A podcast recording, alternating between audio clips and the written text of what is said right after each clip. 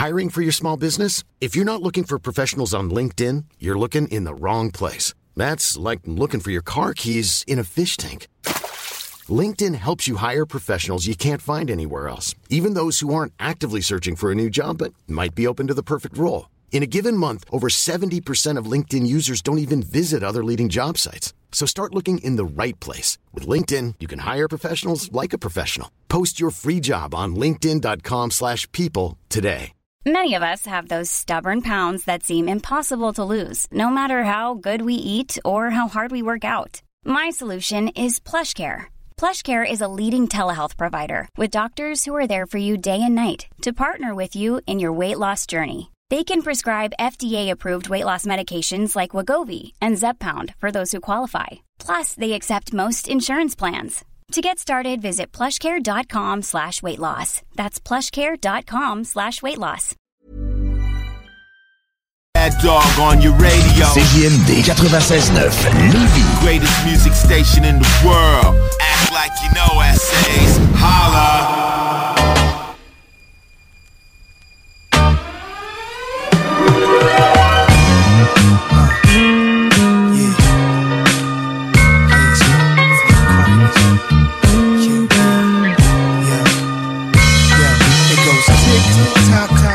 My niggas in the bridge blocks coming through. Better hide your wrist, watch. Cause niggas will let they shit, shit pop. Hey, hey, tick, tick, tock, tock. This is for my hoes, make your hips rock, rock. Light a L, baby, let the crisp pop, pop. Get your tits hot from this hip, hip hop, hop. Hey, hey. Five eight with double XL, pants sagging, blunts dragging benevolent well. Imagine a felon on a two-way street. One way is where blood money, coke, and homicide meet. The other street, opportunity, the chance to live sweet. Think positive, can knowledge make a cipher complete. So you can be an architect, design apartments and shit. Or you can wind up on a jail bus, 30 to click. Soon as I'm on the set, I'm never on a chick, I play it cool. But still, they pussy muscles get wet. It's just the rules. Check my niggas, what's the gossip, what's the word? Puff some herb. All I see is niggas running 10 shots. All I heard, dip behind the car. See somebody on the ground, ambulance came and got him. They start calming down, now it's back to the same old shit. You know the Tarzan and Jane old shit in the jungle swinging on vines. Yo, the gap with the same old clip. Another nigga laying there hit, bloodied up, screaming I'm dying. I be in Queens where the famous hood rats and ghetto stars are. Pimps do the shuffle at night with slutty broads paw. Tick, tick, tock, tock. This is for my niggas in the bridge blocks. Coming through, better hide your wrist, wrist watch. Cause niggas will let they shit, shit pop, pop. Hey, hey, tick, tick, tock, tock. This is for my hoes, make your hips rock, rock. Like a L, baby, let the crisp, crisp pop, pop. Get your tits. La Voix des guerriers. C'est un rendez-vous à tous les samedis entre 16h et 18h sur les ondes de CJMD pour La Voix des guerriers, votre émission d'actualité sur le monde des sports de combat. Alors, 1h30 de sport de combat dans lequel on reçoit des invités, de magnifiques invités, des gens passionnés, des athlètes, des gens qui s'entraînent comme des forcenés, pandémie ou pas. Eux, ils sont à la tâche et ils travaillent. Et maintenant, on a une nouveauté pour 2021. À 17h30, La Voix des guerriers, elle cède sa place à La Voix de Rufus. On parle chien, de vos chiens, de différentes races. On parle avec des spécialistes. Samedi à 16h et on vous amène jusqu'à 18h. C'est la voix des guerriers sur vos ondes préférées, CJMD. 96.9 CJMD Lévis. Both you, they're giving you instructions. Protect yourself at all times. Un spectacle majestueux. Listen to my commands at all times. Touch gloves if you like. It's fine. On va peut-être le découvrir dans les prochaines secondes. Je suis très, très, très intrigué. Une frappe et c'est terminé. Là, là. Qu'est-ce que c'est que cette histoire? Il est venu en tant que punching bag ce soir. Oh mon Dieu! On est chez C'est galant! C'est terminé! Ladies and gentlemen, are you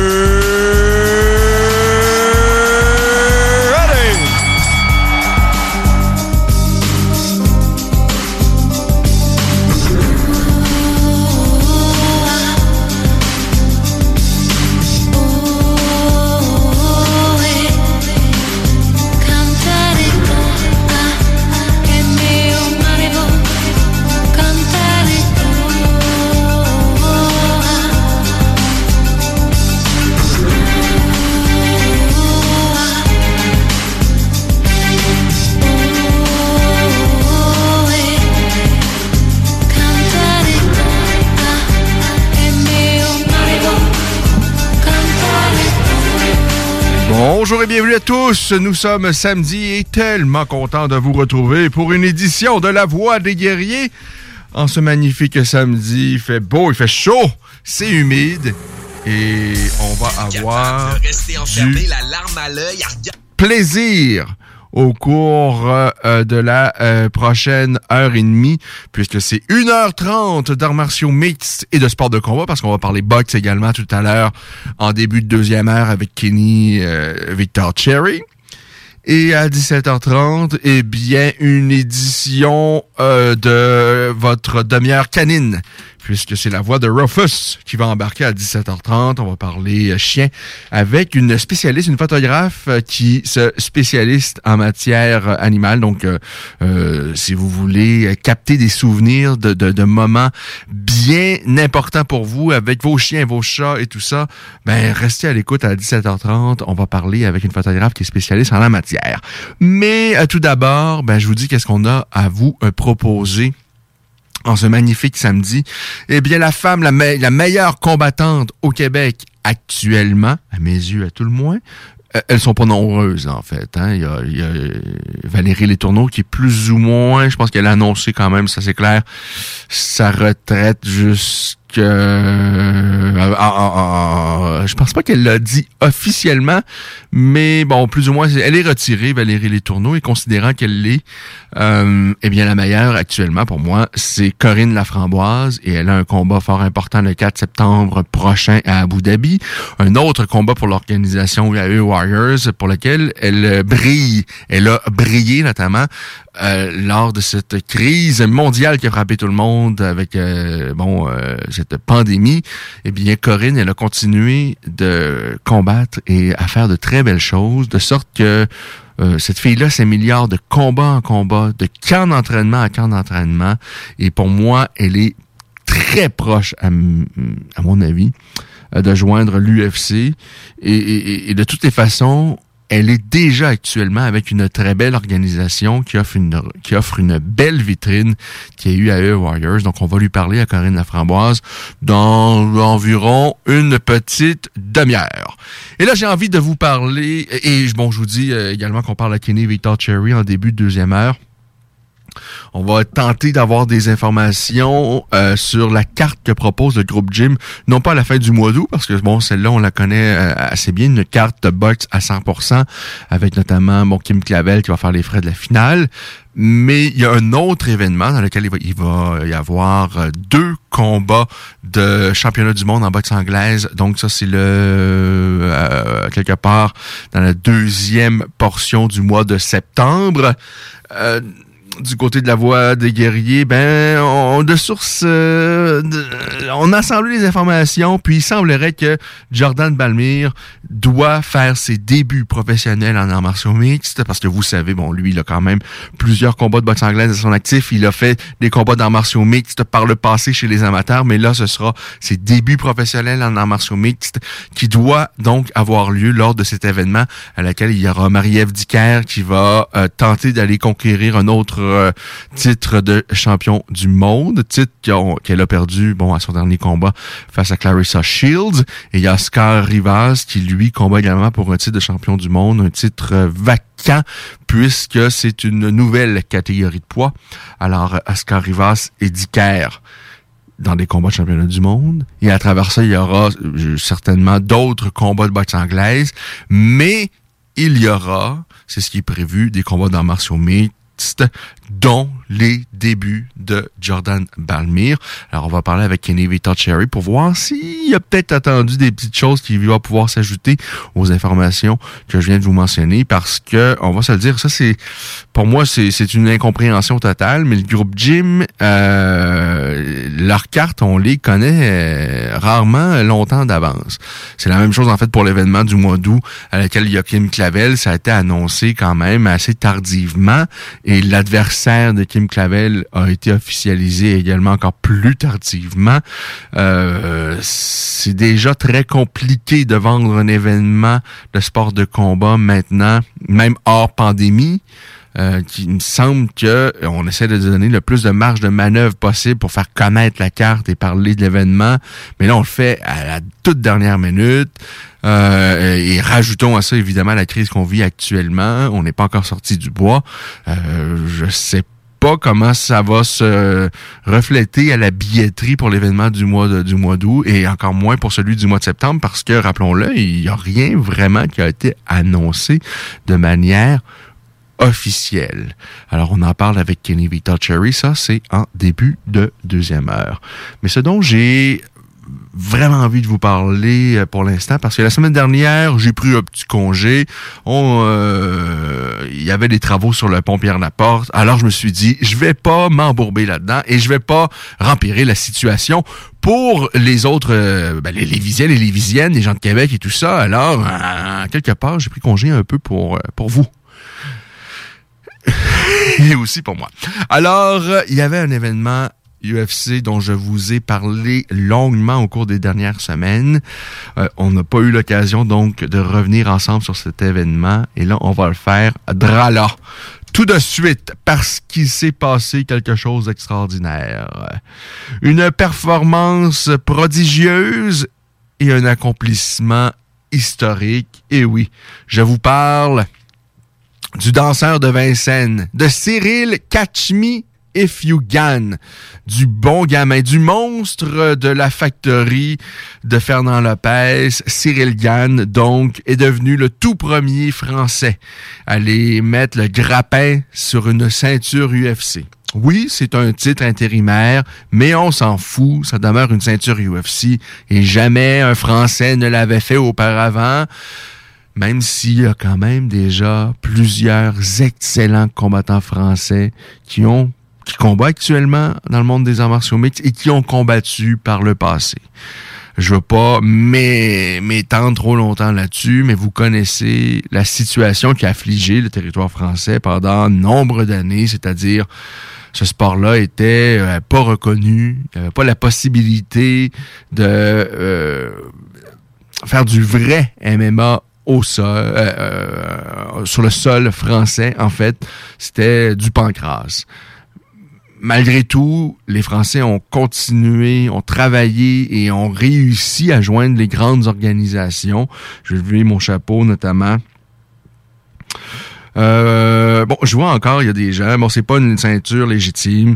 Euh, c'est Jasmin de Laval qui nous dit ça sur la page Facebook. Si tu n'aimes pas la vie, Jasmin, pourquoi en dégoûter les autres? C'est que du bonheur, c'est que du bonheur. Cette ceinture-là, euh, bon, je dois admettre, Jasmin, à quelque part, t'as pas tort parce que, euh, bon, Francis Ngannou, il n'est pas absent de la cage depuis des mois et des mois. Or, par contre, euh, il avait mentionné à l'UFC, ben, fin de l'été, je vais être prêt à revenir, et finalement, ça ne s'est pas avéré. Il a pris des vacances qui se sont étirées euh, chez lui, au Cameroun, de sorte que l'UFC a dit, ben, nous, nous, on y va, on y va. On a John Jones qui, lui, branle dans le manche du côté de Francis Ngannou. Je pense que les négociations, les tractations également ne sont pas évidentes. Il a une nouvelle équipe de gérance, alors ça devient un peu plus compliqué. Alors, euh, ben, l'UFC a dit, ben nous, on va de l'avant. Euh, on avait planifié un combat de championnat chez les poids lourds. Francis n'est pas là. Eh bien, on va prendre les deux autres aspirants les plus euh, proches, hormis évidemment Stipe Miocic, qui lui, bon, revient d'une dure défaite face à Francis Ngannou. Alors, ce sera Cyril Gann face donc à Derek Lewis. Et dans l'un cas ou dans l'autre, si c'est donc si c'est donc Lewis qui l'emportait ou si c'était Gann comme bon ce fut le cas vous aurez compris eh bien on aura un super scénario pour vendre un bel événement un peu plus tard dans l'année parce que bon euh, Lewis et Ngannou se sont affrontés par le passé dans un combat qu'on a qu'on avait tous pressenti comme être un combat tout à fait spectaculaire avec les deux plus gros cogneurs de la business. Bon, finalement, ça s'est pas avéré. C'est un combat qui, ou certes, va passer à l'histoire, mais probablement comme le pire combat de l'histoire de l'UFC dans un combat, euh, euh, en, fait, qui était, même si c'était pas pour une ceinture à l'époque, n'en demeure pas moins que c'était un combat très important et ça avait été, oh, ça avait été d'un ennui Euh, Mais malgré tout, il n'y a pas personne qui pense que si on remet ces deux garçons-là dans une cage, éventuellement, que ça va donner le même résultat. Ce sera pas le même issue, ce sera pas le même dénouement, surtout. Ça peut pas, euh, euh, ça peut pas tomber deux fois. Et c'était dans un moment où je pense Francis Ngannou se, se cherchait. C'était suite à sa défaite face à Stipe Miocic, où peut-être il avait tenté de trop en faire trop rapidement. Et, et, et là, euh, le combat suivant, il, on, on, on dirait qu'il a adopté un style complètement différent, c'est-à-dire on va pas tout donner d'emblée. Et finalement, ça fait en sorte qu'il n'a rien donné. Et à mes yeux, Lewis avait gagné, mais je pense qu'on aurait pu mettre une défaite à tout le monde. Hein, parce que vraiment, c'était un combat euh, qui était... euh, qui était c'était une tristesse. Mais bon, on avait donc le scénario où le champion que la, ceinture présentement, Ngannou, allait affronter, donc soit Gann et Lewis. Et dans le cas où ça aurait été Lewis, ben, ça aurait été un combat revanche assez facilement à vendre. Et dans le cas où c'est Gann, comme c'est le cas présentement, eh bien, c'est d'autant plus facile à vendre parce que Gann est toujours invaincu, parce que Gann provient de la même équipe qui a construit, qui a bâti Francis Ngannou. Parce que Francis Ngannou, il arrive en France, lui, il a en tête de faire de la boxe anglaise. Il a vu ça, il en a entendu parler quand il était petit, puis il a de l'argent à faire, puis il sait qu'il a les qualités athlétiques, même s'il en a jamais vraiment fait. Euh, ni arts martiaux, ni sport de combat. Il arrive en France, vraiment, là. Euh, il tombe entre les mains de Fernand Lopez, et moi, j'ai vu ses premiers combats. C'était pour une organisation en France. Euh, bon, je vous ai dit tout à l'heure qu'il n'y avait pas d'MMA en France, mais il y, a, il y a du pancras. Et sur les fiches officielles des combattants en martiaux mixtes, on les calcule comme si c'était du MMA. Alors, j'ai vu les premiers combats de Francis Ngannou. Euh, c'était au 100% faille de Hatch, donc à Paris.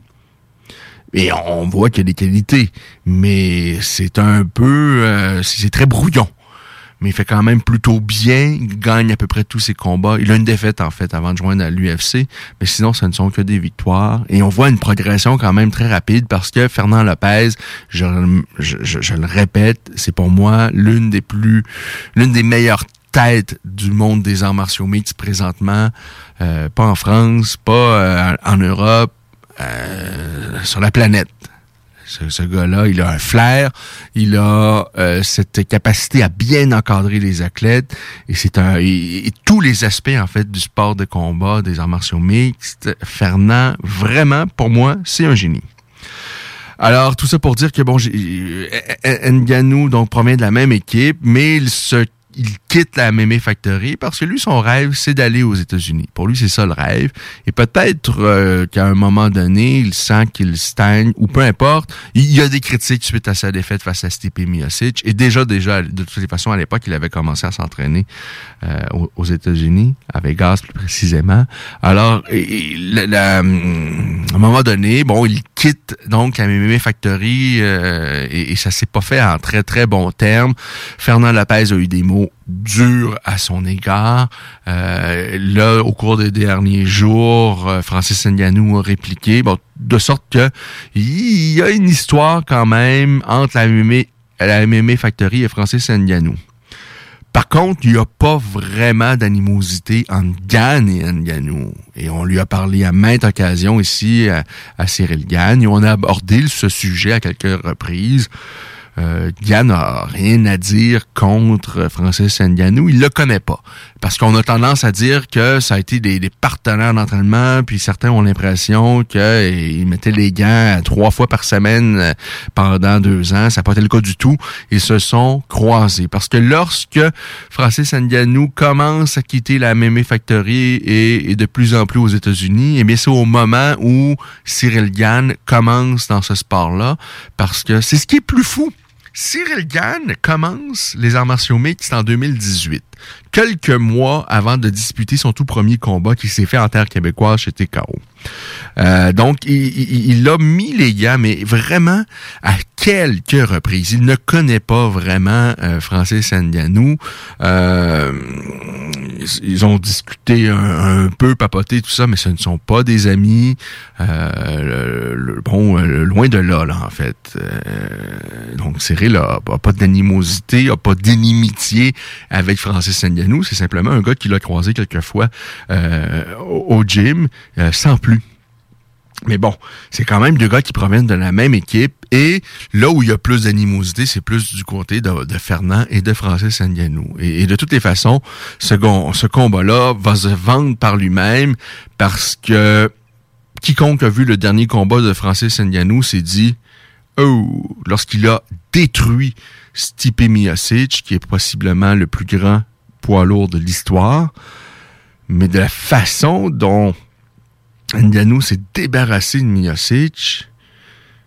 Euh, on s'est tous dit, oh, il va être difficile à déloger. Parce qu'il n'y a jamais personne qui a mis les pieds dans la cage de l'UFC qui frappe aussi fort que Francis Ngannou. Et, et, ce n'est pas que ça non plus, Francis Ngannou. C'est beaucoup plus que ça. Et on l'a vu à son dernier combat. Vraiment, euh, bon, il a amélioré évidemment sa lutte, il a, euh, il, s'est amélioré partout. Il est peut-être un peu plus détendu, ce qui lui permet de faire autre chose que de lancer des larges crochets. On a vu d'ailleurs euh, lancer quelques coups de pied, tout ça. Alors, Ngannou, il est gros, il est grand, il est fort, il est peurant et il semble indélogeable. Quoique ceux qui ont vu évidemment le combat de Cyril Gann face à Derek Lewis, ben, se sont probablement dit ah, là, on a quelqu'un de spécial. Parce que ce qu'a fait Cyril Kachmi et Fiogan dans la cage de l'UFC à Houston le 7 août dernier, c'était phénoménal. On a vu un virtuose. On a vu le même virtuose qu'on avait vu au Québec face à Adam Daishka. On a vu quelqu'un peindre un tableau. On a vu, je vous dis, si Michael Jordan avait décidé de faire du MMA, il aurait, il aurait probablement fait une performance comme ça. C'était incroyable ce que nous a fait Cyril Gann dans cette cage-là. On n'a jamais vu un poids lourd combattre de cette façon-là. La seule fois où moi j'ai vu un poids lourd combattre de cette façon-là, mais ben, c'était ça même Cyril Gann lorsqu'il a affronté Adam Daishka ici au Québec. Alors c'est vraiment un jeu de pied un synchronisme euh, qui est exceptionnel. ce qui est complètement fou, et je vous l'ai dit tout à l'heure, Cyril Gann, non seulement il dispute son tout premier combat dans martial mix en 2018 au Québec, mais euh, euh, il venait à peine à ce moment-là de commencer l'entraînement en martiaux mixte avec Fernand Lopez. Fernand l'a repéré, il l'a vu à un moment donné euh, mettre les gants dans son gym, il a eu le flair, il lui a dit « Toi, tu as un potentiel, tu peux faire quelque chose. » Parce que, bon, déjà, Cyril avait fait de belles choses dans le monde du pied-point. il faut également dire que, bon, il s'entraînait certainement avec une, équipe qui lui a apporté de bonnes choses dans le Muay Thai, mais même là, parce que là, on dit que bon, Cyril est arrivé à MMA puis c'est un champion de Muay Thai et tout ça. Et on, a l'impression que bon, Cyril avait fait euh, 10 ans de Muay Thai avant, mais encore là, c'est pas vrai. Il avait 3-4 ans de Muay Thai à peine dans le corps. Euh, c'est c'est vraiment prodigieux de voir ce qu'il a fait et en peu de temps il a battu et là, c'est moi, c'est là que je l'ai découvert. C'est lorsqu'il a battu Brice Guidon en France. Brice, que, j'aime beaucoup, quelqu'un que j'affectionne particulièrement. C'est quelqu'un qui est, qui, techniquement, qui est, qui, est très bon, qui a fait partie à un moment euh, des meilleurs poids lourds. Lorsqu'ils se sont affrontés, bon, Brice est peut-être plus au sommet de sa forme, euh, s'entraîne pas aussi sérieusement qu'il l'a fait par le passé, mais de la manière dont j'avais vu Cyril battre Brice et de la manière dont il a battu par la suite le frère Bougnanem, euh, J'oublie toujours son nom. C'est euh, pas Youssef, mais son frère Yacine. Euh, où on voit que Cyril Gann, malgré le peu d'expérience qu'il avait à cette époque-là dans le pied-point, à moins taille, il a des capacités d'adaptation phénoménales. Et c'est là que je dis à Stéphane Patry, le, président de TKO, j'ai entendu dire que Cyril Gann a commencé à s'entraîner en arts martiaux mixtes avec Fernand Lopez. J'ai déjà parlé à Fernand il y a bien, bien des années, puis c'est un gars brillant. Je pense que vraiment, il y a peut-être quelque chose là où ça pourrait être intéressant pour TKO d'aller dénicher un talent et qu'on va voir à, long terme que vous allez pouvoir euh, euh, voir déployer un potentiel. À cette époque-là, jamais je pense que quelques années plus tard, il va être euh, champion même intérimaire de l'UFC, mais j'ai l'impression qu'il y a peut-être quelque chose à faire. mais bon, finalement, ça s'est fait à une vitesse fulgurante et, et c'est exceptionnel dans ce qu'a fait euh, Cyril Gann et, ce qu'il nous a fait dans cette cage à Houston, dans un territoire hostile où tout le monde voulait voir Cyril Gann étendu sur le ventre, sur le dos, peu importe, mais euh, au pays des rêves, être, étendu par Derek Lewis.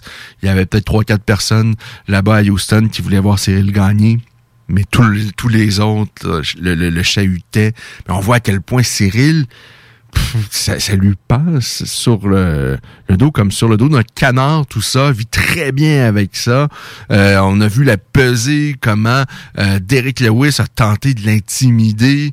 Mais bon, Cyril répond très bien à tout ça. Euh, et, et, moi, ce qui m'impressionne le plus, évidemment, c'est le mouvement. Évidemment, c'est les outils, c'est les toutes les possibilités que, que peut faire dans une cage Cyril Euh, et ce que j'ai particulièrement aimé, parce que c'est quelqu'un qui a encore très peu d'expérience quand même, c'est sa vitesse de prise de décision, notamment dans les phases de corps à corps. Euh, parce qu'une fois où tu es ceinturé, euh, ça devient très, très compliqué de te sortir de l'impasse face à un gros poids lourd de 265 livres qui veut t'arracher la tête. Alors tout de suite, il, il prenait les underhooks, hum, se positionnait bien les bras euh, et il avait nettement, en fait, il a eu nettement l'avantage face à Cyril Gann dans toutes les dimensions de ce combat-là. Euh, encore à corps, en distance de kickboxing, euh, même en distance de boxe anglaise, où j'avais peut-être un peu plus de crainte parce qu'on connaît la puissance euh, qu'il a, qu'a Derek Lewis, dans, dans, dans bon, notamment dans, ses, dans sa main arrière, mais il frappe fort des deux mains. Euh, Cyril a eu l'avantage partout et notamment encore à corps, où il a fait des choses exceptionnelles, où j'ai aimé, euh, il a pris les bonnes décisions, mais il, a, il, les a prises rapidement. Et ça, ça aide euh, c'est tellement important euh, de, prendre les bonnes décisions, mais de les prendre rapidement. Et techniquement, il était tellement largement au-dessus euh, de Derek Lewis. J'ai aimé les, les coups de genoux qui ont piqué Derek Lewis dans le corps à corps. Euh, parfois, ça a l'air de rien, mais ça rentrait, c'était précis, c'était vraiment de beaucoup de genoux.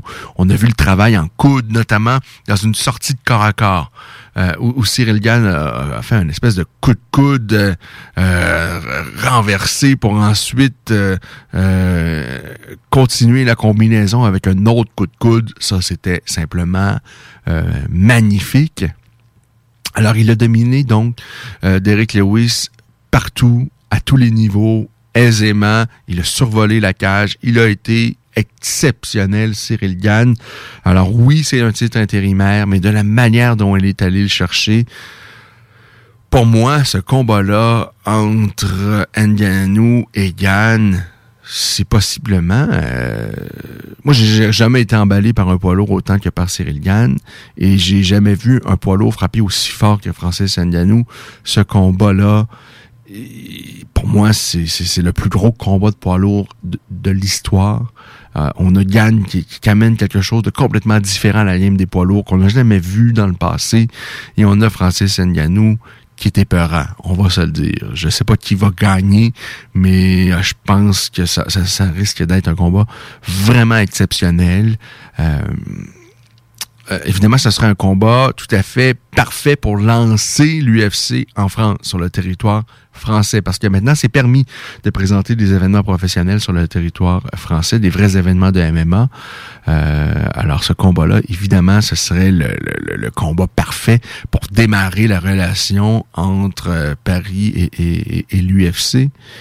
mais, je me dis aussi à quelque part, ce combat-là dépasse le territoire français tous ceux qui ont vu le combat de Cyril Gann face à Lewis euh, attendent de pied ferme son prochain combat. Et tous ceux qui ont vu Francis Ngannou, bien, ont hâte de voir euh, ses prochains combats également.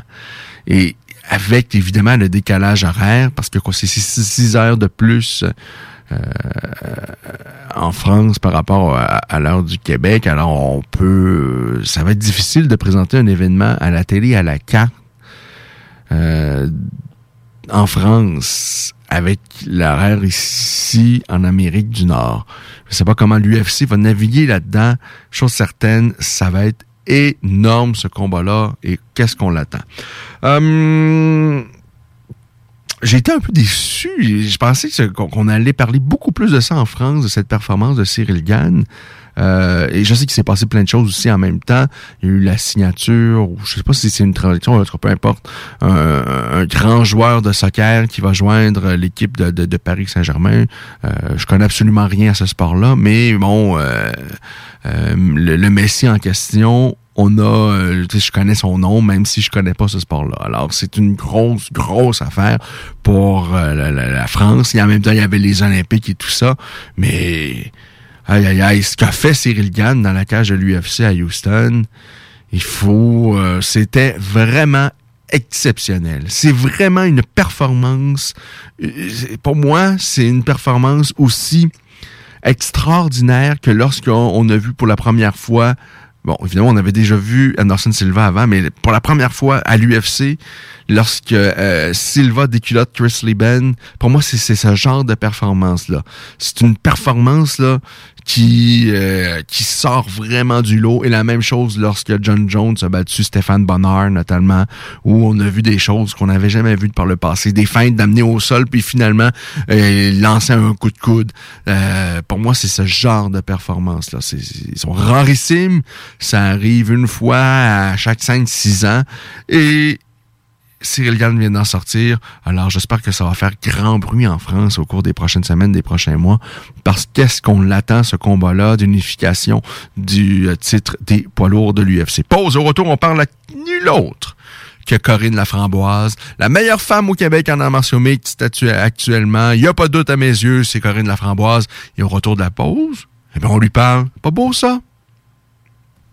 Tente d'aller à la plage, mais pas dans le fleuve? Eh bien, le complexe sportif et plein air de Lévis a une toute nouvelle plage pour vous accueillir.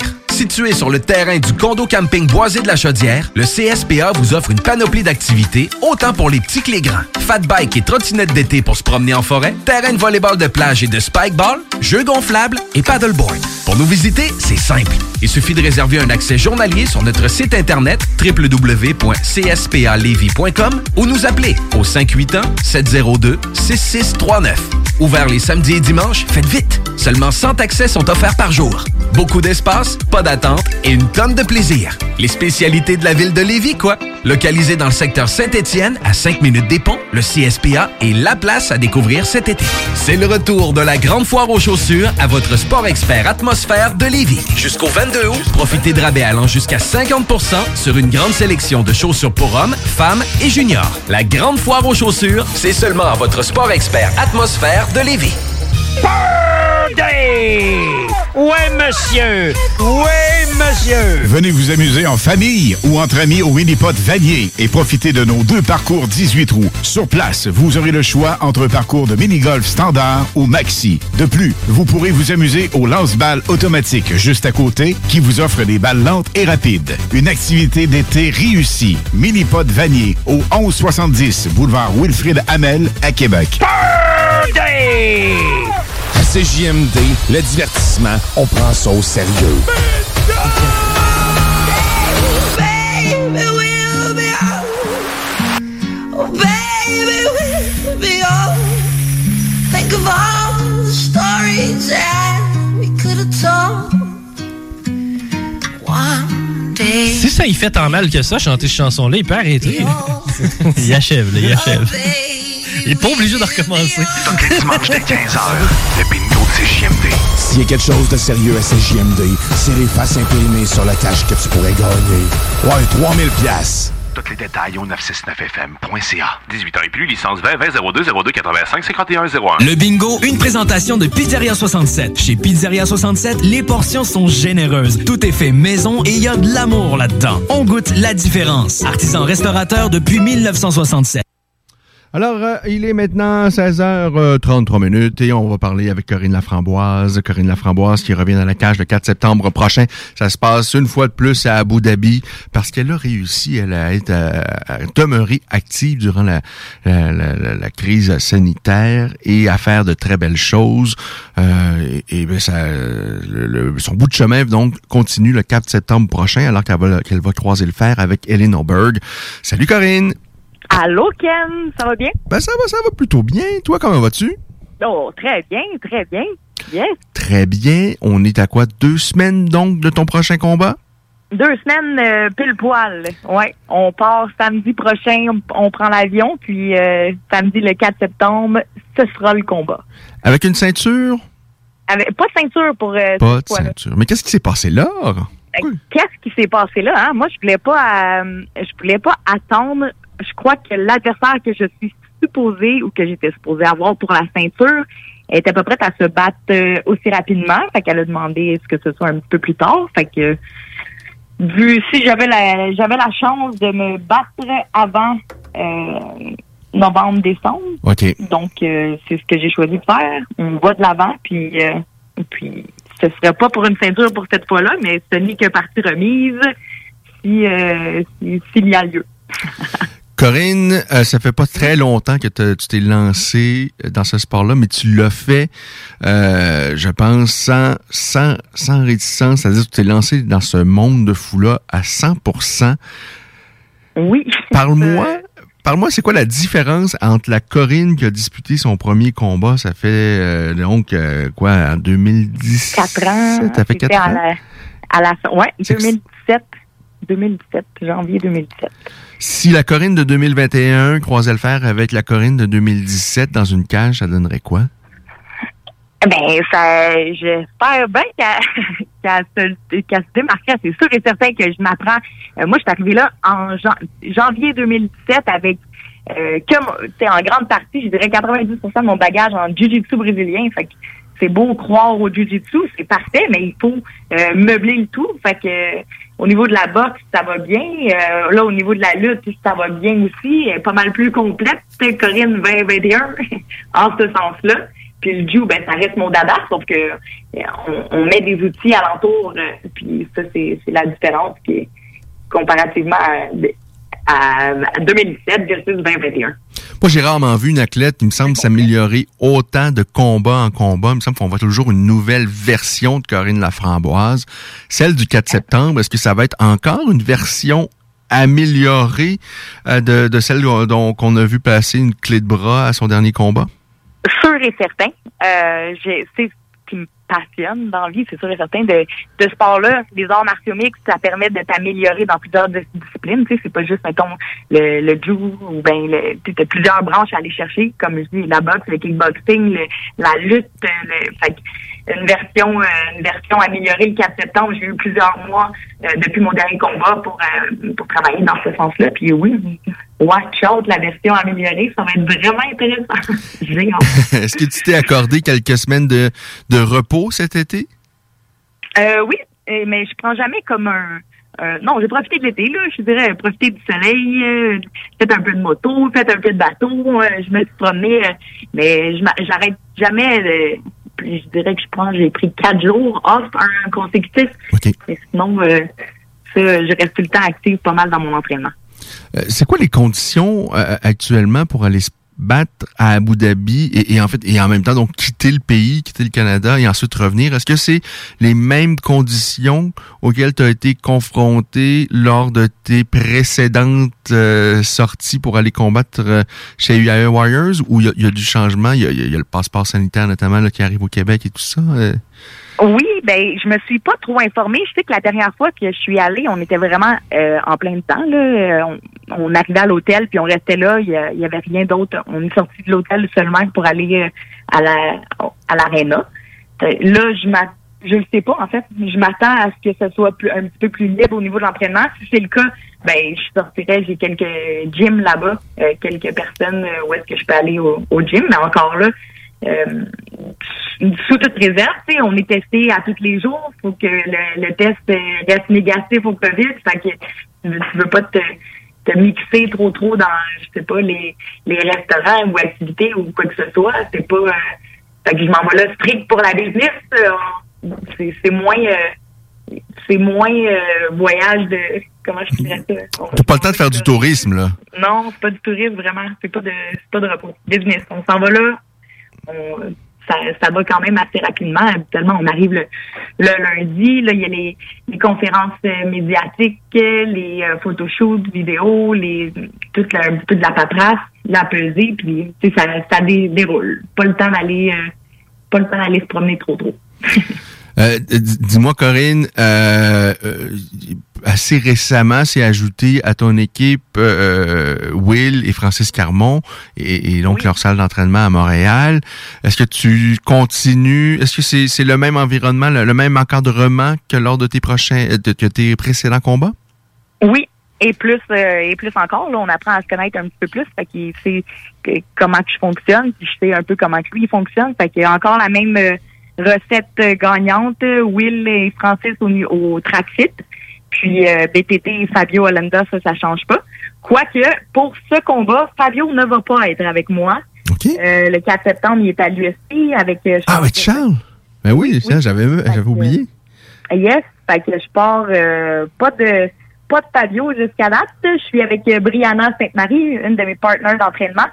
Euh, puis championne du monde en jiu-jitsu brésilien, euh, vraiment calée euh, dans son domaine. Qui est ceinture marron ou? Ceinture marron, oui. OK. Puis, euh, elle est avec euh, euh, Eddie Bravo, là, les, les, Ah oui, OK, elle fait des trucs bizarres, là. Les... ouais, les euh, jiu-jitsu avec les, les claques. fait que là-dessus, on peut se rejoindre au niveau de, du camp d'entraînement. Là, mon Dieu, qu'elle a été utile et euh, plus qu'utile. Brianna est dans son domaine, c'est c'est vraiment impeccable. Fait que je suis contente de l'avoir pour la semaine qu'on va être là-bas euh, pour pouvoir continuer à m'entraîner, ça c'est sûr et certain. Puis, euh, puis ben, une fois arrivé là-bas, j'ai aussi euh, Pedro Duarte, euh, un, un ami de longue date de Fabio Aranda, qui était dans le coin les deux derniers combats que j'ai donnés, qui était dans mon coin aussi. Fait qu'on était habitué de travailler. J'arrive pas là euh, avec euh, avec personne. Fait qu'on est habitué de travailler ensemble là-dessus. Euh, lui, il a déjà été dans le corner pour euh, Murilo, Murilo Bustamante. Euh, puis, il a de l'expérience au niveau des, des arts martiaux mixtes aussi. Fait que, Murilo qui, qui est actuellement, c'est lui hein, qui, qui est actuellement à la tête de, de BTT, pas Canada, mais de BTT, euh, BTT, Brésil, euh, ok, au mondial. Euh, oui, ceinture euh, ceinture corail de ce que je de ce que je me rappelle bien. Puis euh, non, c'est vraiment une une sommité dans le domaine. Il a été lui champion à l'UFC. Euh, puis euh, champion du monde au Jiu-Jitsu brésilien aussi. Puis euh, bon petit background, mais oui, c'est lui le c'est lui qui est au-dessus de Fabio Alena. Euh, di- di- Dis-moi, euh, est-ce que c'est la première fois, non, c'est pas la première fois que Fabio sera pas dans ton coin?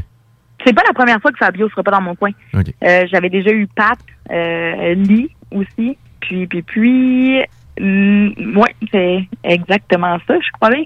Mais c'est pas la première fois qu'il sera pas dans mon coin. Mais tu sais, on a travaillé ensemble pour le, le game plan, ça y a pas de problème. Euh, je sais qu'il va être euh, avec moi jusque si c'est pas en live sur le téléphone en même temps, il va être là. Fait que là là-dessus, euh, je sais à quoi m'en tenir avec euh, avec euh, Fabio, ça, c'est sûr et certain. On, on a pratiqué depuis un petit peu plus de quelques mois là, le, le plan de match. Fait que c'est- bien.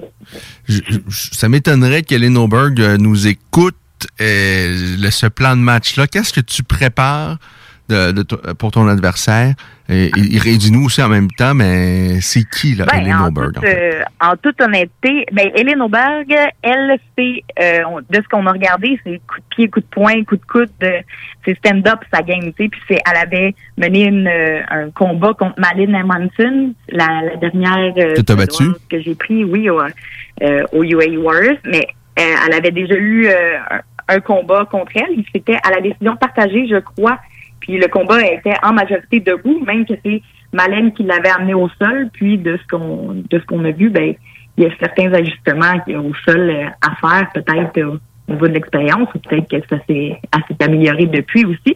Mais mon plan, tant mieux pour elle, elle, elle peut faire ce qu'elle veut, pas de problème. Mon plan de match, j'ai bien aimé la dernière fois euh, travailler au sol. J'aime de plus en plus ça, puis de, mixer les arts martiaux mixtes, faire du dommage, travailler euh, au sol avec mon jiu-jitsu, faire les transitions. Fait que euh, de match, j'ai le goût que ça se passe au sol, ce combat. Qu'est-ce que Francis Carmon et Will t'ont apporté de, de plus? Qu'est-ce qui qu'est-ce qui, c'est quoi leur valeur ajoutée qu'ils apportent à Corinne Laframboise? Ben, je dirais plus peut-être lors de la guerre, si je peux résumer ça comme ça. Mettons, faire de- le jujitsu, c'est parfait, c'est super clean, euh, mais où mettre le dommage ou où faire le dommage, peut-être le côté plus stratégique euh, de comment on va on va s'y prendre avec l'adversaire ou euh, qu'est-ce qui peut fond- étudier l'adversaire aussi, ça ça peut être euh, bien, sortir mes mes points forts, du peut-être le côté plus stratégique, on dirait euh, c'est ce qui c'est ce qui amène puis le côté de faire du dommage. Ça c'est c'est ce qui me revient en tête. T'as peut-être pas cherché la solution, mais d'attendre la, la- la- la- la soumission et d'attendre que l'adversaire euh, quasiment euh, te donne la soumission, là. C'est-à-dire, euh, à un moment donné, à se faire frapper, à un moment donné, tu, tu décides, bon, prends mon bras par avec, là, je vais abandonner. J'aime mieux, j'aime mieux abandonner sur une clé de bras que sur des frappes.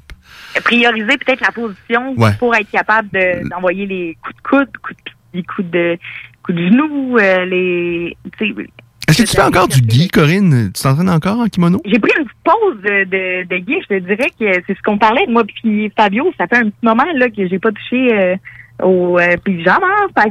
Va falloir que. C'est peut-être pas une mauvaise chose. Je sais pas. Moi, moi sincèrement, là, euh, vous avez tellement un tas de travail incroyable pour euh, pouvoir performer puis atteindre euh, et, affronter l'élite. Comme je pense, tu le fais déjà là chez Air Warriors. T'as affronté bon Manon Fioro notamment. Puis c'est une très belle organisation. Il y a vraiment des combattantes de qualité que tu as croisées là-bas et que tu as d'ailleurs parmi ceux-là plusieurs que tu as vaincus. Donc c'est du haut niveau et pour moi, le, le- j'ai- je suis assez dubitatif sur le fait de, de faire du gui pour combattre en MMA parce qu'à à, un moment donné le problème c'est faut un manque de temps si euh, tu faut travailler Ben, la lutte pour euh, ben c'est ça, c'est plus ap- après un combat, ben là, t'as le temps de à la place d'aller faire du yoga, ben je pourrais aller faire mon, mon. Fait que euh, c'est sûr que j'aime ça, mettons, le côté, c'est vraiment euh, le la base là, du jiu-jitsu. Fait que je trouve que c'est c'est j'ai pas le coup de mettre ça totalement de côté. Mais là, étant donné qu'on focus à 110% sur le camp d'entraînement pour le, combat qui s'en vient, ça, je vais mettre tout mon temps euh, puis tout mon temps là- là-dessus. Mais je mets pas ça de. J'arrêterai pas de faire du, du gui. Euh, non, c'est c'est c'est un différent aspect. C'est moins travail, on dirait que je trouve ça plus euh, plus relax dans mon cas. OK. Euh, je pense la dernière fois qu'on s'était parlé, il me semble que tu nous avais quitté en disant que euh, fi- finalement, le, le, le t'étais plus végétarienne. Tu avais recommencé à manger de la viande. Oui, On, on en est rendu où, là? Hein?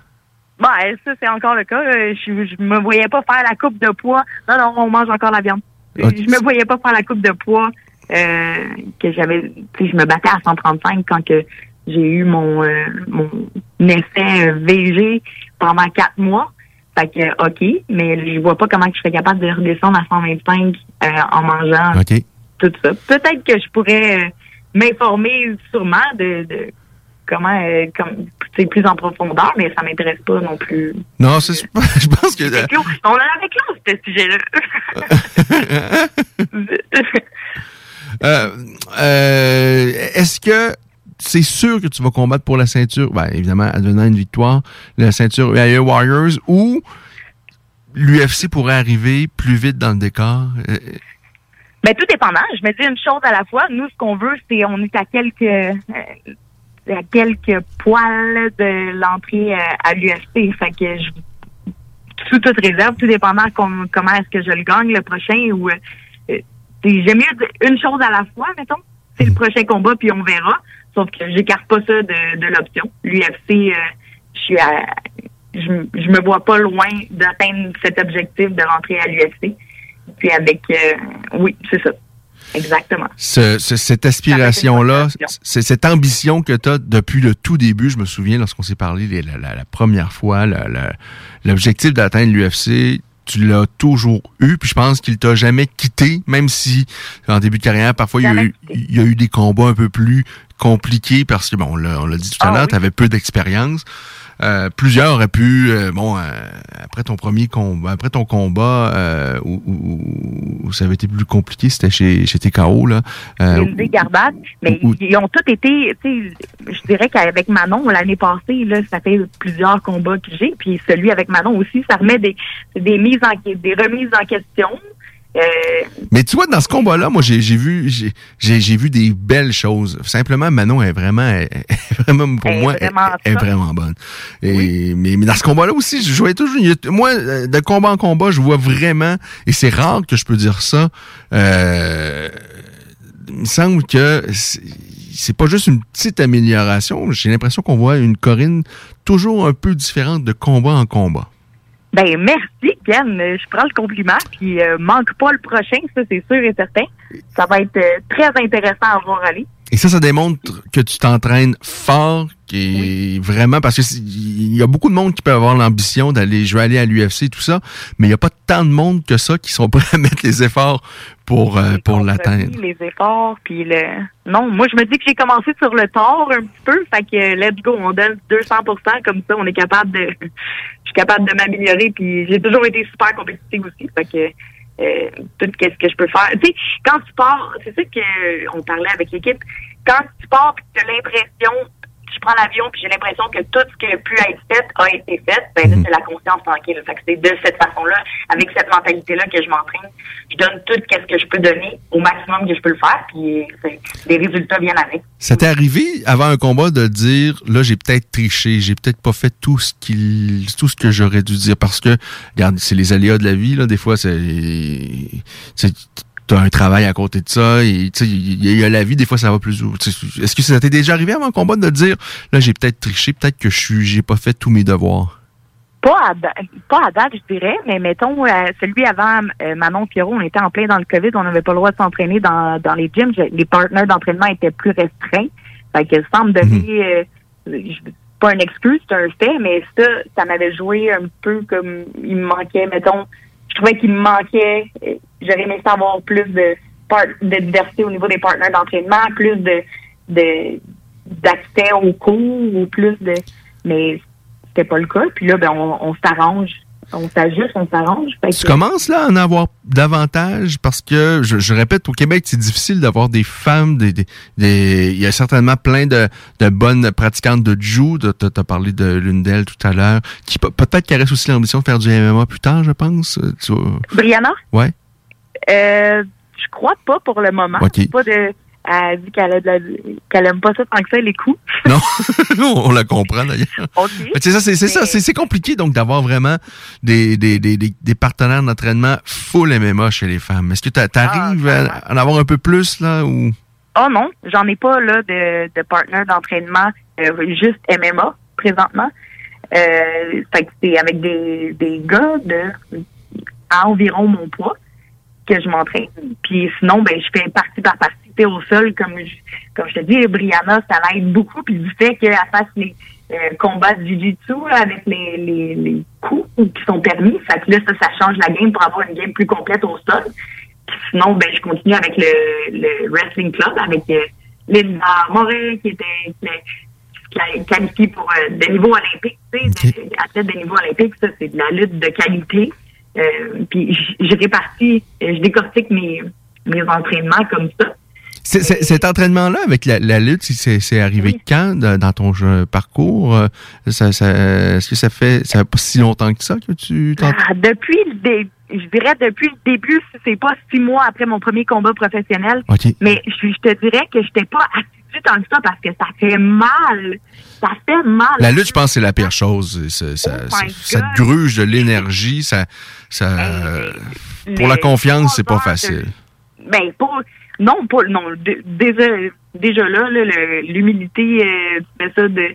T'as pas ta confiance euh, qui, qui rayonne là-bas. là. Ça, c'est sûr et certain. Avec euh, les, les deux coachs Zilberman qui sont extrêmement euh, euh, qualifiés dans leur domaine, c'est sûr et certain, mais demandant et exigeant. Tu sais, même Georges Saint-Clair s'entraînait là, puis il, il avait- je me souviens, il avait mis un post, puis c'est la première fois que je vois mon coach avec un, sourire, un léger sourire. Euh, C'est drôle, hein? c'est ça, c'est ça que j'allais dire. C'est pas euh, l'ambiance non plus. euh, c'est pas euh, les, les, les- c'est pas du bonheur là.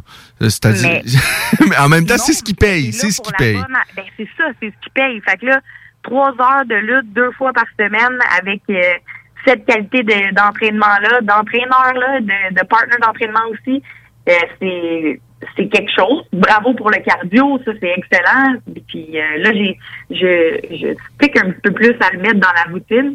Puis ça paye. C'est sûr et certain que ça paye. C'est c'est vrai. J'ai la chance de pouvoir faire ça. Ça, c'est bien. Et ça, je pense qu'il faudrait dire à tous les, les, les, les jeunes combattants, combattantes au Québec qui se lancent dans, dans, dans- et qui, qui, qui veut vraiment aller le plus loin possible, il faut faire de la lutte. Et pas juste de la lutte avec quelqu'un qui pense qu'il fait de la lutte, là, mais faire de la lutte avec des, des, des Ben, Il y en a vrais... qui ont d'autres, euh, il y en a qui font par le judo ou ben le. Oui, ah non, c'est ça. euh, mais la lutte, euh, je trouve que il y a pas de kimono, il y a pas de, c'est ce qui se rapproche le plus Ah, il- pour moi en tout cas. je pense que a- je pense que ça, tu peux pas ne pas en, en faire parce qu'à un moment donné, tu tu vas payer le prix.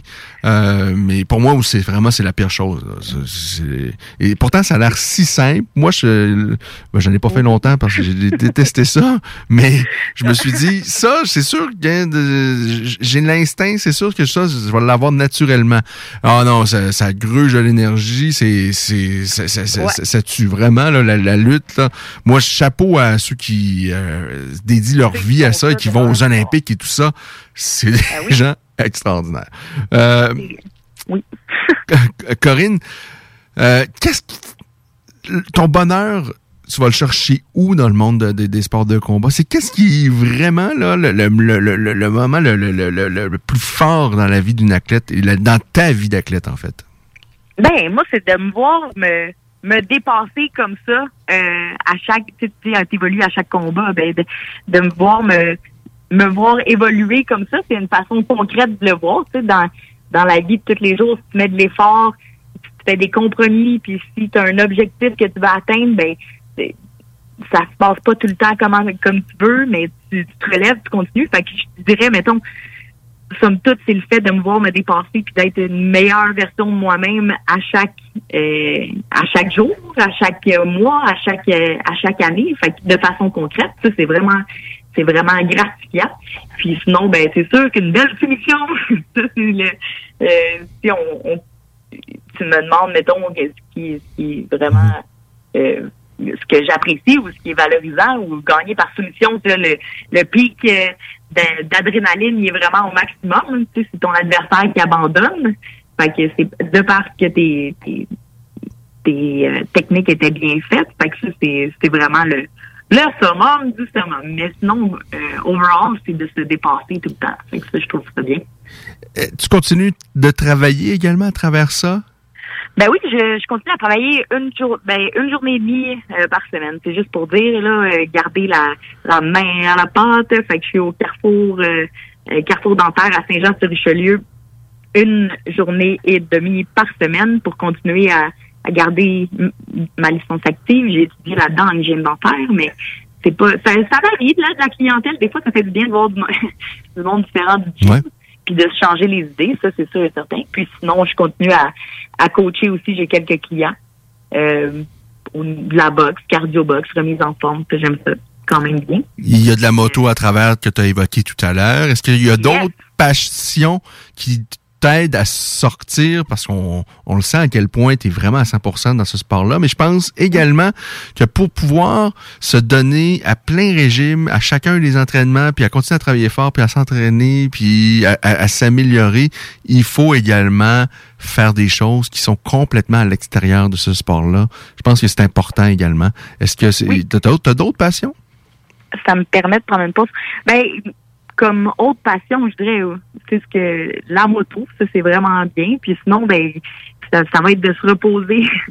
j'aime aller au restaurant avec mes amis. Tu sais, je suis comme, j'aime euh, sortir, euh, sortir euh, un petit peu, aller, aller trotter, aller magasiner, me changer les idées, ça c'est sûr et certain. Mais je dirais moto, j'ai mon mon conjoint aussi, qui là, c'est c'est relativement euh, nouveau dans la situation, mais ça fait deux combats qui, qui est avec moi présent aussi. Est-ce que lui connaît un peu cet univers de, de sport de combat? Est-ce qu'il s'entraîne également euh, en arts martiaux mixtes ou?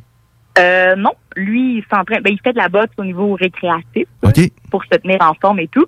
Mais sinon, lui, il était dans l'armée 20 ans euh, pendant dans l'armée. Fait que le- au niveau rigueur et euh, et euh, oui, au niveau rigueur, ça, on se rejoint là-dessus, c'est sûr et certain. Puis euh, côté euh, discipline, il comprend tous les compromis que j'ai à faire pour euh, atteindre mon mon objectif. Pas de je peux compter là-dessus comme euh, partner, ça va super bien. D'ailleurs, est-ce que c'est c'est- c'est- c'est- compliqué d'avoir une vie amoureuse et une vie en fait personnelle à l'extérieur de ce sport-là parce que ce qui est cruel, c'est que c'est pas si payant que ça, surtout au début et même euh, parfois tout le temps là, on s'entend. C'est c'est compliqué.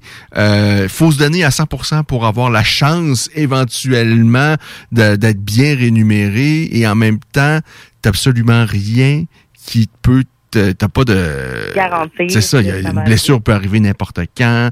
Euh, Ouais. c'est, c'est, c'est, c'est- c'est- c'est- ça doit être compliqué. Est-ce que d'avoir une vie parallèlement à ça, une vraie vie, là, euh, c'est, c'est compliqué pour toi? Ben, je me dis que je fais ça intelligemment. J'ai pas, euh, j'ai la chance. Ben, c'est pas de la chance, c'est de façon intelligente, je crois. Je continue à travailler en hygiène dentaire, qui le salaire est intéressant, l'horaire me permet de, de focuser sur mes objectifs. Je continue à avoir euh, des cours, donner des cours privés. Fait que, encore là, c'est moi qui gère mon horaire toujours en fonction de, des arts martiaux, des arts martiaux de performer dans mon domaine puis de me rendre à l'UFC. Fait que ça, c'est, c'est, je crois que si tu décides de le faire arriver, ben, tu mets tout ce qui est en, en branle pour te rendre à ton objectif. Puis, euh, euh, conjoint, ben, j'ai trouvé le parfait puzzle qui comprend, le parfait petit qui comprend exactement ce vers quoi je veux m'en aller, puis quels sont mes objectifs par rapport à ça. Fait qu'il est vraiment euh, de bons sports, euh, de. Euh, Ben, c'est magnifique. On sent une Corinne Laframboise heureuse, toujours la, la, la, la tête pleine de, rêves et d'espoir. Et je pense que ces rêves-là, tu vas les atteindre. Je peux pas croire avec tous les efforts que tu as mis, puis avec ce qu'on voit également comme résultat euh, dans la cage. Moi, tu, m'impressionnes de combat en combat. Et j'ai bien, voir bien hâte de voir ce combat du 4 septembre prochain et de voir la suite des choses surtout pour toi. Parce que, euh, moi, je serais assez étonné de ne pas te voir dans la cage de l'UFC en 2021 ou, ou- ou 2022 euh, à, tout le moins. Mais, mais, mais de toutes les façons, peu importe, là, euh, juste de voir Corinne Laframboise dans une cage, c'est un privilège. On a la chance d'avoir une Québécoise qui, qui est vraiment euh, de, de, de haut niveau. On a eu une Valérie Les Tourneaux par le passé. Et là, on a, on a Corinne Laframboise. Alors, il faut absolument pas manquer ce combat-là le 4 septembre prochain, même si à côté de ça, on va avoir également Marc-André Barriot puis Charles également, qui eux vont être à l'UFC. D'ailleurs, Charles, que tu connais très bien parce que euh, vous êtes Yes. sensiblement dans le même environnement. Euh, Tu le côtoies souvent à l'entraînement? Oui, t'as- souvent, euh, quelques fois par semaine, au Jiu-Jitsu, euh, ben, lui aussi, il y a Fabio Alenda comme coach. Fait que Charles Louis, le Jordan Balmire qui viennent de se joindre à l'équipe. Fait que ça, c'est c'est tout, tout du monde que je côtoie euh, régulièrement. Euh, Qu'est-ce que tu peux nous dire sur Jordan? Parce que moi, je suis assez enthousiaste de le voir de retour en arts martiaux mix. Je pense qu'il y a des qualités athlétiques. Puis, de, de ce que j'entends, c'est quelqu'un qui s'entraîne quand même très, très fort. De ce que tu as, vu? Lui, on se connaît, ben, je l'ai je l'ai connu au euh, Grand Brothers quand que je m'entraînais au gym Ok. de boxe. Je le voyais quelques fois là-bas, puis hey, c'est quelqu'un qui a du cœur, du cœur au ventre, c'est ça qu'on dit? Hmm. Euh, il note dedans là, puis euh, lui aussi, il va. Pas mal sûre que ça va être euh, très prometteur. Ça, Euh, il met toute l'énergie qu'il faut dans ses entraînements, puis il veut évoluer, il performe. Fait que j'ai j'ai hâte de le voir aller lui euh, bientôt, très bientôt.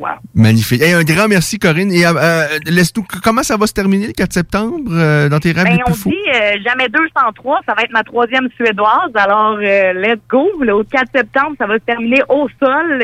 Puis euh, j'aimerais bien voir euh, à suivre. Je me laisse une marge de manœuvre. Ça se termine au sol. OK. Si c'est une clé de bras, on y va doucement parce que j'ai eu peur que tu partes avec le bras de ton, On ta dernière ramène le adversaire. On ramène le bras. Et ça, moi, sincèrement, ah, je, je- je dé- je déteste voir ça. Il faut, il faut taper, là. Euh, Il faut, que, faut abandonner. Faut taper. Il faut abandonner les filles. Oui, et les hommes aussi. À un moment donné, là, ça, ça.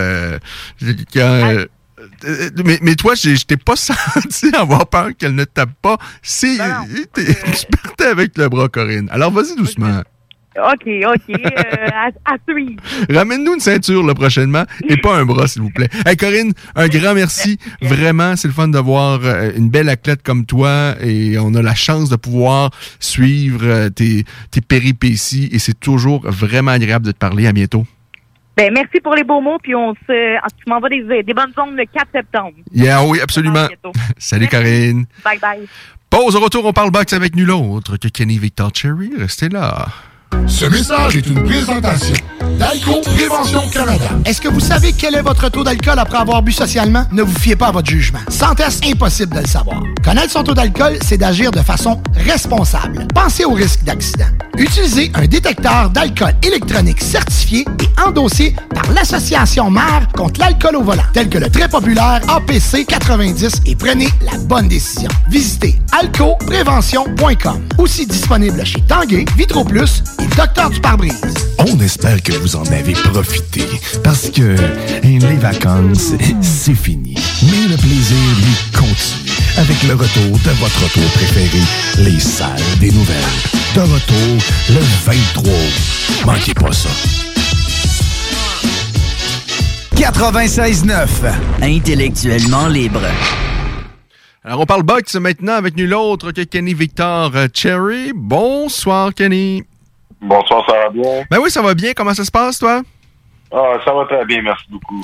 Alors, Kenny, il y aura de l'action au cours des prochaines semaines euh, dans le monde de la boxe au Québec et du côté du groupe de Eye of the Tiger Management et la même chose du côté du groupe Yv- Yvon, Yvon Michel qui présente un événement à la fin du mois mettant à vedette Kim Clavel.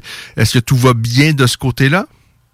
Ben, il semble que tout va aller de- comme sur des roulettes. Donc, euh, Kim Clavel qui euh, va affronter euh, Maria Soledad Vargas, peut-être une dernière étape avant un combat de championnat du monde. On a les Zouski, les Bouchard, les euh, quelques jeunes prospects faisant leur début pro ou un début de carrière pro aussi qui qui vont euh, tenter de, de ravir les, les fans montréalais parce que ça fait longtemps qu'on n'a pas vu de boxe en- avec public à Montréal, donc euh, vivement peut-être samedi prochain. Et moi, ce que j'attends également euh, de pied ferme, c'est l'événement qui est prévu au mois de septembre, qui, je pense, n'a peut-être pas été officialisé, ou en tout cas, euh, peut-être que... Selon les rumeurs, d'avoir une conférence de presse euh, OK. de qu'est-ce que j'ai pu entendre entre les branches. Euh, ben, même l'événement du mois d'août a été annoncé et officialisé tardivement. Et là, c'est- la même chose. Mais de ce que j'entends, il y aurait des combats d'arts martiaux mixtes sur cette carte-là. Euh, Est-ce que tu as, eu vent de quelques euh, petites choses qui pourraient nous intéresser? Euh, ouais, effectivement. Donc, euh, je- de manière officieuse, j'ai entendu dire que possiblement on aurait eu, on aurait peut-être le droit. Et là, c'est- des noms que j'ai entendus dans quelques discussions. Je sais, je, je peux pas le confirmer. J'ai entendu que peut-être qu'on pourrait voir Strania Gavrilovic, Jordan Balmire et Michael Dupont sur la carte. Michael, Michael Dufort, non? Dufort, ben, j'ai j'ai ent- j'ai entendu ça. OK. Jusqu'à quel, jusqu'à quel point c'est des informations crédibles. Je, suis moins bien conne- connecté dans, dans le monde des arts martiaux mixtes, mais c'est un nom que dans quelques discussions sur la carte du mois de septembre, j'ai entendu. OK, ben intéressant. Euh, du côté de je sais qu'au départ, il devait affronter euh, Alex Beaulé au mois d'août. Moi, j'ai parlé à Alex qui m'a dit non, là, ce sera pas possible le mois de septembre, qu'il y a, d'autres, euh, parce qu'il y a une opportunité dans l'armée et que euh, il sera pas de cette carte-là, il affrontera pas Strania. Euh, et là, de ce que j'entends également, il va falloir être full vacciné, deux doses pour l'événement du mois de septembre.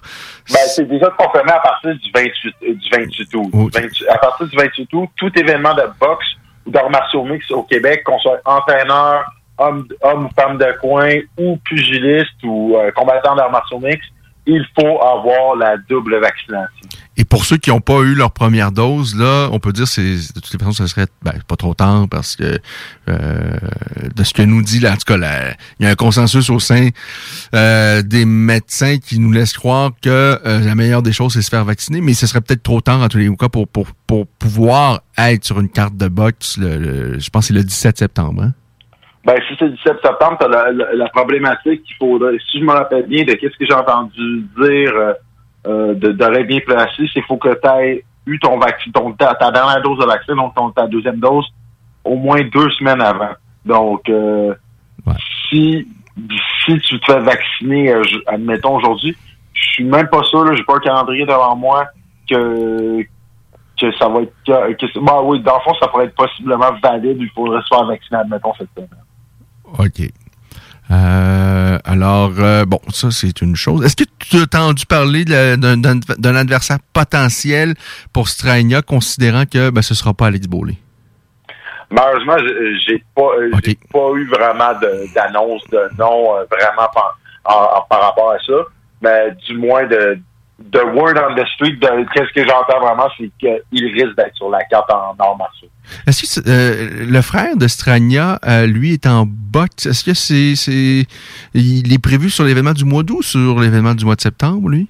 Lui, c'est sur l'événement du mois d'août, donc ça va être euh, cette semaine. OK, OK, ah, d'accord. Euh, et donc, tu nous parles peut-être de Michael Dufort et Jordan Balmire. Lui, ben, je pense, euh, nous, c'est aussi les informations qu'on a assemblées qui nous amènent à croire euh, que Jordan y sera. Euh, il a déjà des combats de boxe, évidemment, professionnels, mais là, ce sera son premier combat en MMA chez les professionnels. Euh, donc, il y aurait donc trois combats en arts martiaux mixtes de ce que tu as entendu parler? Oui, de, de, de qu'est-ce que je vois à date, là, dans mes informations, on aurait pas- évidemment six combats, six combats de boxe, donc trois combats avec euh, des titres, que ce soit mondiaux ou mineurs, et vraiment trois combats d'arts martiaux. Parce que là, on parle bien de la carte auquel il y aura Oscar Rivas et Marie-Ève Dicker, là. Exactement. C'est donc là c'est c'est du lourd. Je trouve ça étonnant quand même que euh, les annonces se font aussi tardivement, mais bon, c'est c'est c'est c'est c'est comme ça. Attendons. Tu parles donc d'une conférence de presse en début de semaine? Ouais, de qu'est-ce que j'ai entendu, ça devrait être une conférence de presse, euh, si je me rappelle bien, juste pour voir mes informations, ça devrait être lundi ou mardi. OK. Alors, euh, ben, on suit ça absolument. Euh, moi, je pense qu'au départ, on avait annon- annoncé que ça devrait se dérouler au Centre Bell. Là, moi, il y a quelques personnes qui m'indiquent que ça serait peut-être redirigé vers la place Belle. Est-ce que tu as eu cette information-là? Oui, j'ai entendu ça que ça, allait se passer à la place Belle et en même temps, je pourrais comprendre parce que là, encore là, euh, COVID oblige. Maintenant, on est rendu avec des obligations de passeport vaccinal. Là, on parle de, double vaccination pour des vaccins qui doivent venir à l'étranger. Donc là, ça engendre des coûts supplémentaires. Donc là, on se rappelle que Evenco, évidemment, pour euh, louer le centre Bell, ça, coûte beaucoup plus cher que la place Belle. Là, considérant qu'est-ce qui se passe, euh, je, je pense que d'un point de vue rentabilité financière aussi, ça serait peut-être euh, la meilleure chose à faire. OK. Alors, euh, donc, euh, en début de semaine, on devrait avoir des nouvelles. On attend ça avec, donc, euh, impatience euh, du côté du groupe Yvon Michel et de New Era, évidemment, qui, eux, euh, donc, euh, c'est eux qui travaillent sur l'aspect plus arts martiaux euh, donc, de, de la carte. Et, bon, Strainia, euh, on peut l'aimer ou pas, il faut admettre que c'est un combattant spectaculaire qui donne toujours un bon spectacle, euh, même si bon, euh, bon, c'est ça. Pour Strania, euh, c'est un gars qui dans la cage à tout le moins donne toujours vraiment un bon show, ça c'est indéniable. Et si Dufort est là, pour moi Dufort c'est c'est l'un des combattants qui est le qui fait partie de la courte liste des euh, combattants québécois qui peuvent joindre une grande organisation internationale à court terme. Et puis, ben, du côté de Jordan Balmire, moi, je suis, j'ai, très hâte de le voir en, en arts martiaux mixtes. Euh, Qu'est-ce que tu penses, toi, de, de Jordan Balmire? Évidemment, tu l'as connu surtout en tant que boxeur. Tu l'as peut-être même vu également en amateur en arts martiaux mixtes, ou en tout cas, euh, qu'est-ce que tu, qu'est-ce que tu penses de Jordan Balmire euh, comme athlète? Ben, moi, je te dire, là, Jordan, là, c'est un gars que, que j'ai j'ai vu évoluer de loin. euh, C'est un, c'est un gars qui est un athlète né. Quand, quand il est dans le gym, il est dédié. Et corrige-moi si je me trompe, là, parce que moi, j'ai vu un de ses combats amateurs en arts martiaux mixtes. Mais je pense qu'il a gagné un titre en MMA en amateur. Du moins, c'était quelque chose qui avait coulé, je m'en rappelle pas. Là, je, je peux pas vraiment confirmer le tout. Ah, il, a, il a fait, il a fait vraiment des belles choses, puis il a affronté de- des combattants vraiment légitimes en arts martiaux mixtes amateurs. Là. Euh, C'est pour ça que moi, qu'est-ce que je me dis? C'est un bon move. En plus, il s'entraîne en jiu-jitsu brésilien avec euh, le magicien Fabio Holanda. Je, je le salue en passant. Je, je le croise au moins deux fois par semaine. Je, je pense pour de vrai que ce move-là, avec ses compétences debout, il fait qu'il s'entraîne avec Fabio, qui est, entouré, euh, qui est entouré des etc., en arts martiaux mixtes. Je pense que c'est un bon move pour lui pour la suite de sa carrière. Je pense que c'est un gars qui est ultra athlétique, qui a beaucoup de potentiel. Je pense qu'il va bien faire. OK. Euh, et, et moi, on me dit qu'il travaille vraiment très fort présentement, de- notamment avec Fabio. Là, et, euh, Mais t'as pas ça de travailler fort avec Fabio au gymnase, c'est ça qui arrive. Euh, euh, ouais, moi, j'ai- j'ai j'ai hâte de le revoir parce que c'est un gars qui a vraiment des qualités athlétiques.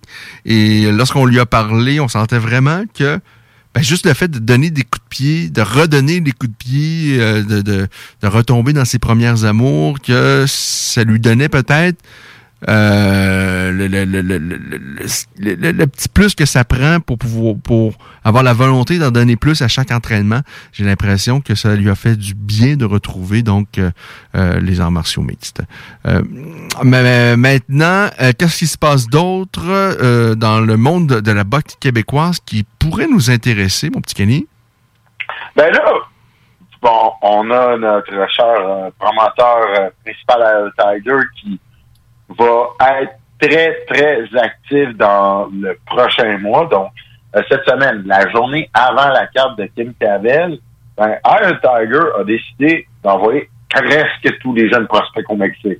Donc là, on a Claguette, Thomas Chabot, Mehmet Tunal, qu'on que certains euh, considèrent comme le successeur d'Arthur Beterville chez Mino, Évu Martin Duval, Louis Santada, Christopher Guerrero, Angel Perez, Antonio Perez, ils sont tous à Cuernavaca pour se battre sur une carte pour les garder actifs.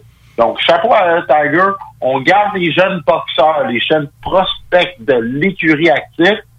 C'est sûr, ça, ça serait, ça ferait toujours plaisir que ce soit au Québec.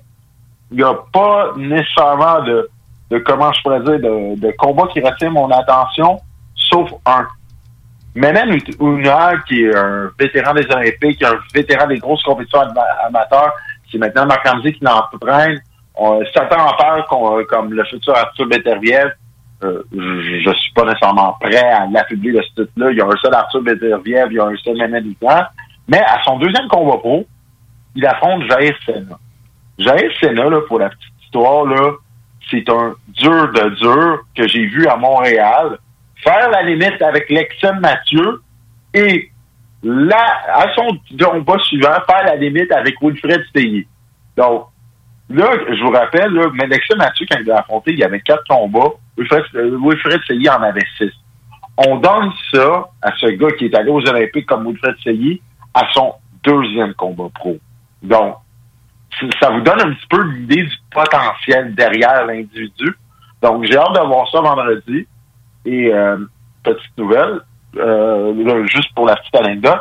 Donc, sur cette carte-là, cette semaine, j'ai eu, un- euh, j'ai eu l'occasion de travailler un petit peu avec Mary Spencer. Mary Spencer, qui a fait les Jeux olympiques de 2012 pour le Canada. Euh, elle n'a pas signé avec un Tiger, mais ça a été une op- opportunité qu'elle a pu.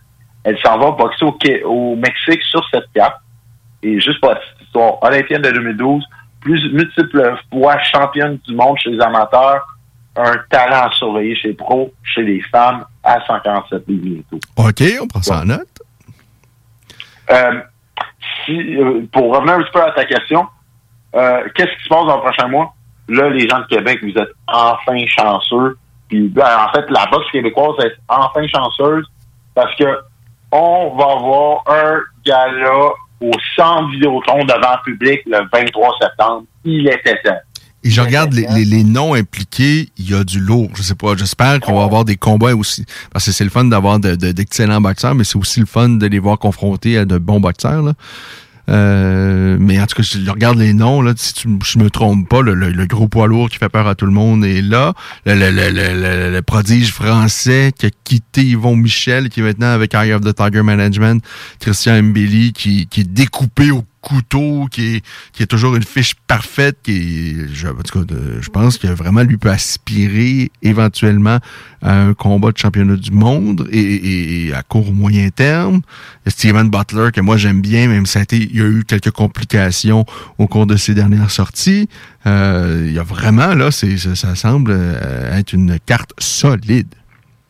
Ben, écoute, de- du, du point de vue d'un Tiger, là, je pense que pour de vrai, en tout cas, tous les amateurs de boxe de, la capitale nationale, de- bien sûr, tout dépendamment des combats, mais même, je dirais ça, là, c'est occasion de renouer avec la boxe, là, parce qu'on a Makhmoudov, on a, on a MBI, on a Butler.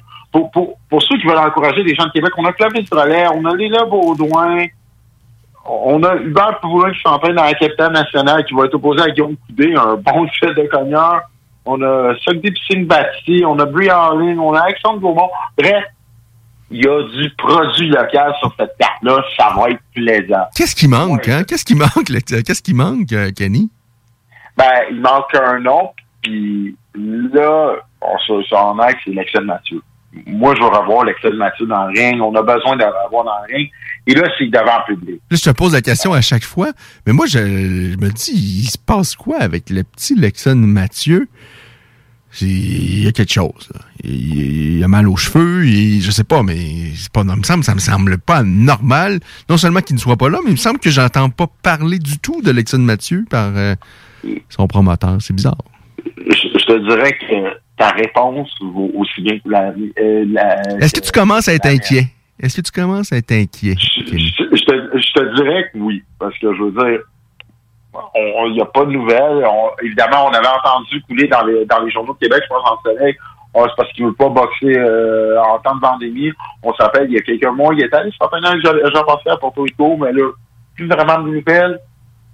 Et ça serait triste de perdre un tel joyau. Là, c'est sûr, il est dans sa jeune vingtaine, il est dans la fleur de l'âge. On sait, la pandémie, c'est- c'est dur pour tout le monde. C'est dur. Puis là, on, on va pas se mentir pour les combattants de sport de combat. C'est dur pour tout le monde. Mais ce gars-là, c'est un diamant. C'est un diamant que, que François Duguay est en train de polluer. Malheureusement, la, la pandémie est arrivée. On comprend ça. Mais je, je t'avouerais que là, je commence à être inquiet que qu'on ait tout simplement pas de nouvelles. C'est ça, c'est ça qui, que je trouve vraiment bizarre. Euh, il y a eu un autre boxeur de, de, de, de- de Québec là, qui, qui, à un moment donné, disparu, le PO, euh, je me souviens plus de son nom de famille. Ah, Pierre Lévy côté. Mais c'est autre chose, je pense. euh, mais, mais, mais je dis pas que c'est ça pour dans le cas de, de Mathieu, mais moi, sincèrement, et je suis pas un grand passionné de boxe là, comme toi, puis pas- absolument pas un connaisseur, mais je suis inquiet de non seulement, il me semble que euh, même son promoteur en parle pas. Euh, Mathieu, on dirait qu'il est comme disparu. C'est comme si Lecton Mathieu euh, avait jamais été là. Il me semble qu'il n'est pas évoqué, on n'en parle pas. Euh, on fait abstraction comme s'il si, était plus là. Non, effectivement. Euh, et comme tu dis si bien, je pense que à tout le moins, ça serait important, surtout pour les femmes, parce que tu- n'es pas le seul à poser la question. Je, je me rappelle, euh, je, je me rappelle lors de mes voyages de boxe. on- C'est drôle là, parce que t'es comme peut-être la, la quatrième personne à me poser la question cette semaine, euh, juste dans des discussions de boxe comme ça. Qu'est-ce qui se passe avec Vexen Mathieu? Et la, la réponse même. Je ne sais pas moi-même. Ça devient anormal, là. Et tu sais, en même temps, c- tu sais, c'est- c'est- ce serait pas impossible que le petit gars, même s'il déborde de talent et tout ça, que ça peut arriver dans une vie, à un moment donné, tu trouves d'autres passions ou ça te tente plus, tu te dis, euh, ça, moi, je, respecte ça. Je dis ça, moi, j'ai aucune idée, là. J'ai vraiment, là, faut pas ben, penser que je que je sais quelque chose à travers les branches, puis ce que je dis, c'est ça. J'en ai aucune idée. là. Mais admettons que ce soit ça. Tu sais, il n'y a, pas de gêne s'il veut passer à autre chose, ou il me semble, en tous les cas, que euh, du côté de Eye of the Tiger Management, il devrait nous dire un- au, moins de nous laisser savoir qu'est-ce qui se passe là. Non, je, je- te comprends parfaitement. Je pense que j'abonde dans le même sens que toi là-dessus, parce que je veux le revoir boxer. Il y a des duels à faire au Canada, si évidemment les gens acceptent les duels, qui seraient intéressants, qui s'inscriraient dans une perspective de développement pour Mathieu. Et je, je le dis, ce gars-là, ce, ce boxeur-là, c'est un, c'est un diamant brut. Je- J'avais répété. Il s'agit juste de, de le voir actif. Mais en même temps, il est beaucoup plus jeune que la plupart des, des, des espoirs actuels. Et là, il faut, faut se remettre dans, dans la peau d'un d'un jeune fin, fin dizaine, début vingtaine, avec tout ce qui se passe en ce moment dans le monde, malheureusement. Est-ce que ça nous tente de faire les mêmes sacrifices? Ouais, C'est... En même temps, Kenny, quelqu'un qui est passionné par son sport, il me semble j'ai quasiment envie de te dire, c'est quasiment plus facile à quelque part. C'est-à-dire que tu a rien à côté de ça qui peut te déranger parce qu'il n'y a plus vraiment de sortie possible. Tu sais, euh, nous, à chaque semaine, on, on- ben pas, il y en a pas tant que ça, mais on a quand même quelques Québécois qui ont réussi à, continuer à être actifs dans le monde des arts martiaux mixtes. On vient parler à Corinne Laframboise qui a fait, je pense, ça va être son quatrième combat à Abu Dhabi. Euh, tu sais, il y a moyen de continuer à s'entraîner, même si c'est moins évident, mais en même temps, c'est plus facile de rester focus avec tes objectifs professionnels dans les sports de combat parce que, là, oublie ça, il y a- moyen de faire, il y a plus moyen de faire, en tout cas, il- c'était plus compliqué de faire le party, là. T'as raison. Ouais, t'as totalement raison. Euh, t'as totalement raison là-dessus. Je peux pas dire. Je peux, je faut, que je, faut que je sois honnête. Je pense que t'es es dans la bonne perspective.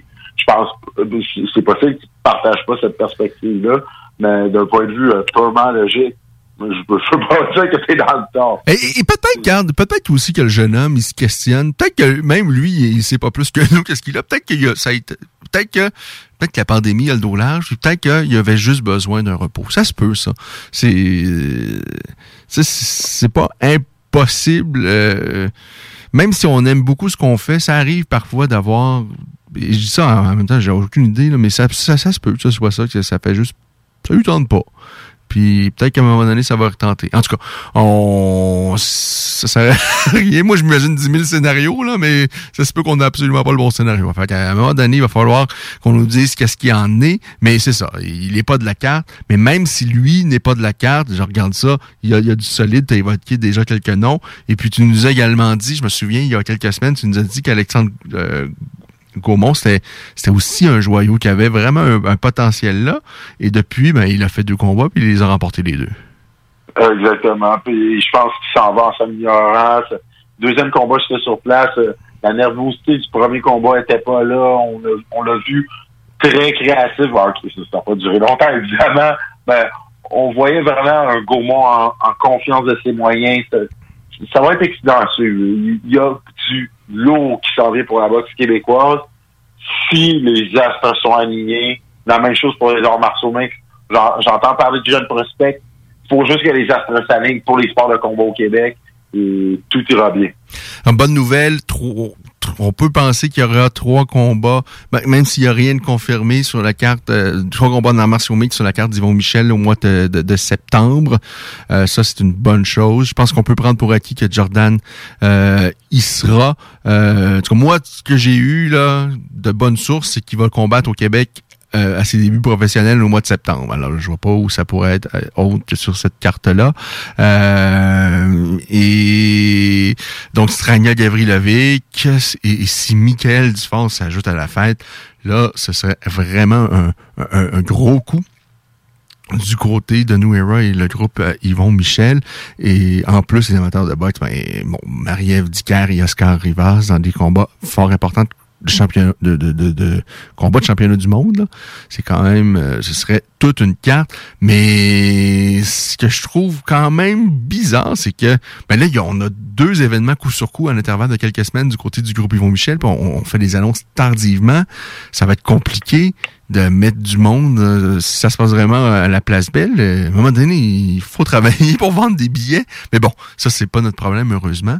Euh, mais bon, j'espère que ça, qu'il va y avoir du monde pour encourager ça, même si, parce que là, de ce qu'on comprend, euh, non seulement les participants doivent avoir leur passe sanitaire, mais ça va être la même chose également pour euh, pour les gens qui vont s'acheter des billets.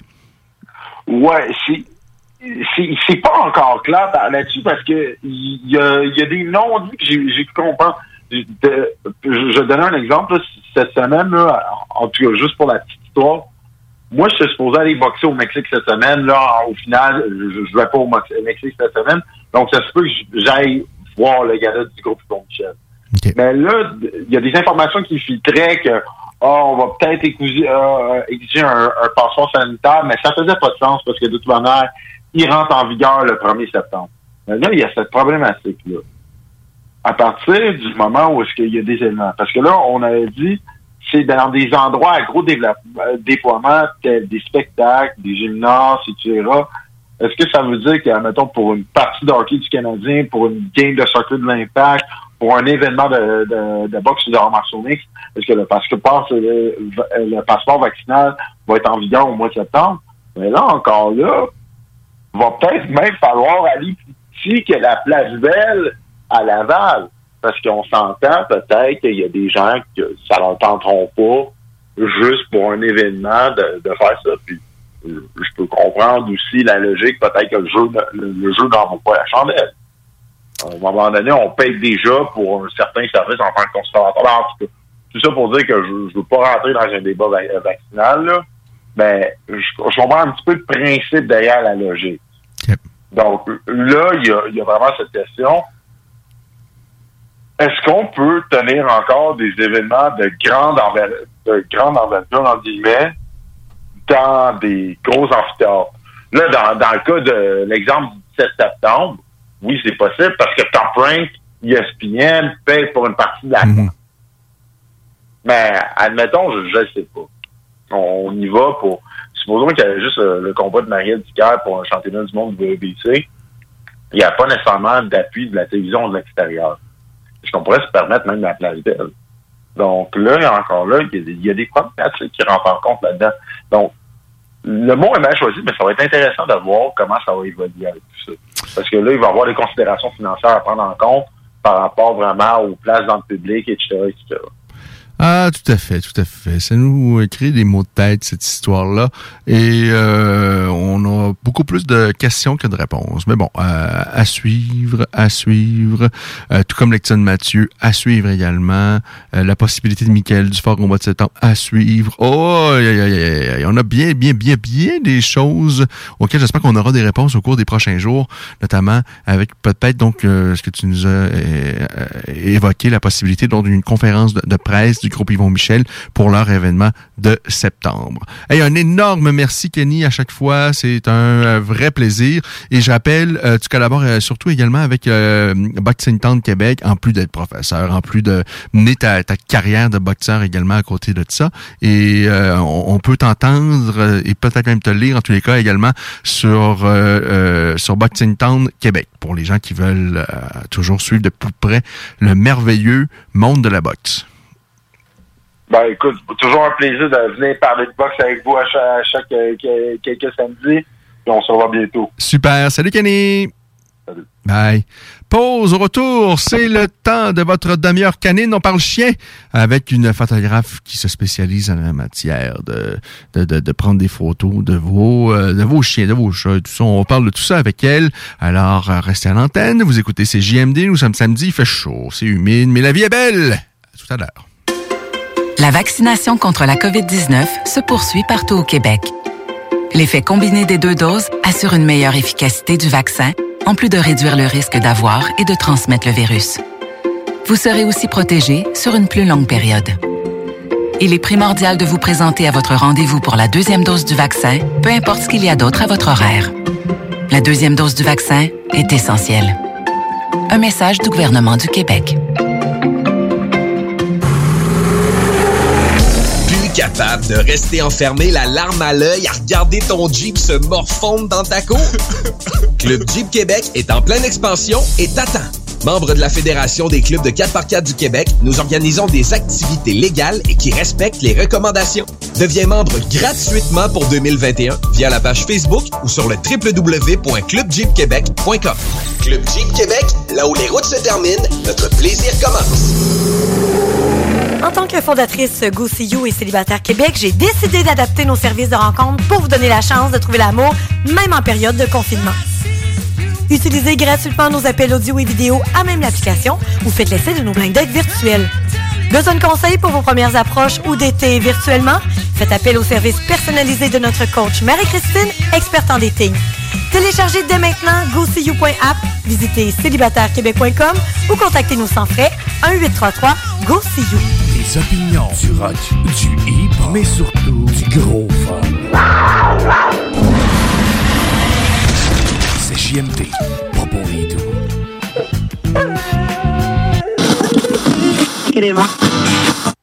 Alors, nous sommes de retour et c'est votre demi-heure canine. On a été plus ou moins fidèles cet été avec euh, votre demi-heure canine. Euh, bon, parce que ben, c'est ça, c'est l'été et on travaille un peu moins. Mais là, on va reprendre nos bonnes habitudes qu'on a commencé début 2021 avec une demi-heure canine à chaque samedi entre 17h30 et 18h. Et là, on va passer la demi-heure avec Jessica Gier, qui est une photographe et qui se spécialise dans la prise de photos de vos toutous. Bonjour Jessica. Bonjour. Ben, merci beaucoup d'avoir accepté l'invitation. Ben, merci à vous de m'inviter tout d'abord. Euh, le- le- euh, votre amour pour euh, les chiens, les chats et les animaux euh, arrive quand dans votre vie, Jessica? Euh, je dirais que ça a tout le temps été là. Et euh, dans le fond, quand j'étais toute jeune, mes parents avaient des animaux. Euh, les, les animaux ont toujours été omniprésents dans ma vie. Euh, j'ai pas étudié là-dedans, j'ai étudié en art, mais même à ça, les animaux restaient euh, vraiment très présents dans ma vie et ça me prenait des animaux. Donc, euh, quand j'ai pu déménager avec mon conjoint, ben ça a pris euh, quelques mois à peine et on avait déjà notre premier chien. Euh, quelle race que vous votre premier chien? Terrier. Un? J'ai une petite Boston Terrier Ah, ok. et euh, une jeune Dalmatien euh, qui vient d'avoir cinq mois et demi environ. Là. Ah oui, ok. Alors, en basson terrien, euh, je pense qu'on aime ou on n'aime pas, j'ai l'impression. hein. C'est- C'est c'est- c'est des petits chiens spéciaux. Et, euh, Effectivement, il y en a beaucoup qui me disent « Elle est cute tellement qu'elle est ben, Moi, je la trouve super cute, mais OK, OK. Euh, et le, Dalma- le, le- le- le Dalmatien a la réputation d'être euh, têtu. Bon, il est encore très jeune, là, vous avez dit cinq mois, c'est ça? Cinq mois et demi, ouais. Ok, ils sont C'est quand même vraiment pas si pire. Euh, Ah oui? Je m'attendais, euh, j'avais des attentes très élevées au niveau de son niveau d'énergie, euh, justement le côté têtu et tout ça, et finalement, c'est un amour. Elle est vraiment génial. Ah oui, mais eh, à cinq mois, c'est. c'est- En tout cas, moi, j'ai eu un chiot il n'y a pas si longtemps. Il est rendu à. ben, il va avoir sa- il va fêter son premier anniversaire. J'ai trouvé ça dur. J'ai trouvé ça dur parce que c'est mon deuxième chien. Et j'avais oublié que les premiers mois, à quel- à les premiers mois, à quel point. euh, ah ben, hein, euh, c'est- oui. d'énergie, tout le temps de la surveillance. Ah, C'était quelque chose. Avant qu'on l'aille, j'ai fait un tour de la maison puppy proof. là. J'ai enlevé tout à deux pieds de hauteur. Ouais. Donc, euh, ouais, c'est beaucoup de gestion. Euh, et, et- la, photogra la, la- la- la photographe, la la photographie, elle arrive euh, quand euh, dans votre vie? Je dirais à peu près vers mon adolescence. Euh, quand j'étais adolescente, dans le fond, les petites caméras numériques ont commencé. Avant ça, c'était de l'argentique. Euh, J'en ai fait un petit peu, mais on s'entend que c'est pas tous les parents qui veulent acheter euh, 10 films de photos à leurs enfants. Donc, euh, ça a plus commencé quand le numérique est arrivé. J'avais une petite caméra de 3 mégapixels, attention. Et euh, je m'amusais à photographier un peu tout et rien. J'aimais vraiment beaucoup faire de la photo. Puis c'est resté après. On dirait que j'ai grandi avec ça, avec euh, utiliser la photo un peu partout. et de capter les animaux, euh, parce que là, c'est c'est en ça que vous vous spécialisez. Euh, Est-ce que rapidement vous prenez goût à ça ou avant ça, il y a eu d'autres choses, des paysages ou tout ça, euh, le cheminement pour en Euh, arriver aux animaux, c'est quoi? Ben, en fait, vu que les animaux ont toujours été omniprésents, je prenais quand même souvent des photos d'animaux, mais on disons qu'au début, c'était pas génial. Euh, ensuite de ça, quand la photo est arrivée plus dans ma vie avec un appareil photo plus professionnel, euh, c'était surtout en voyage, faire de la photo de nuit, les ciels étoilés, etc. Puis en même temps, on a eu notre Boston Terrier. Donc, euh, C'était comme ma modèle principale. Que j'arrêtais pas de la photographier. Je tenais vraiment intense avec ça. Et de fil en aiguille, ben, c'est devenu mon métier.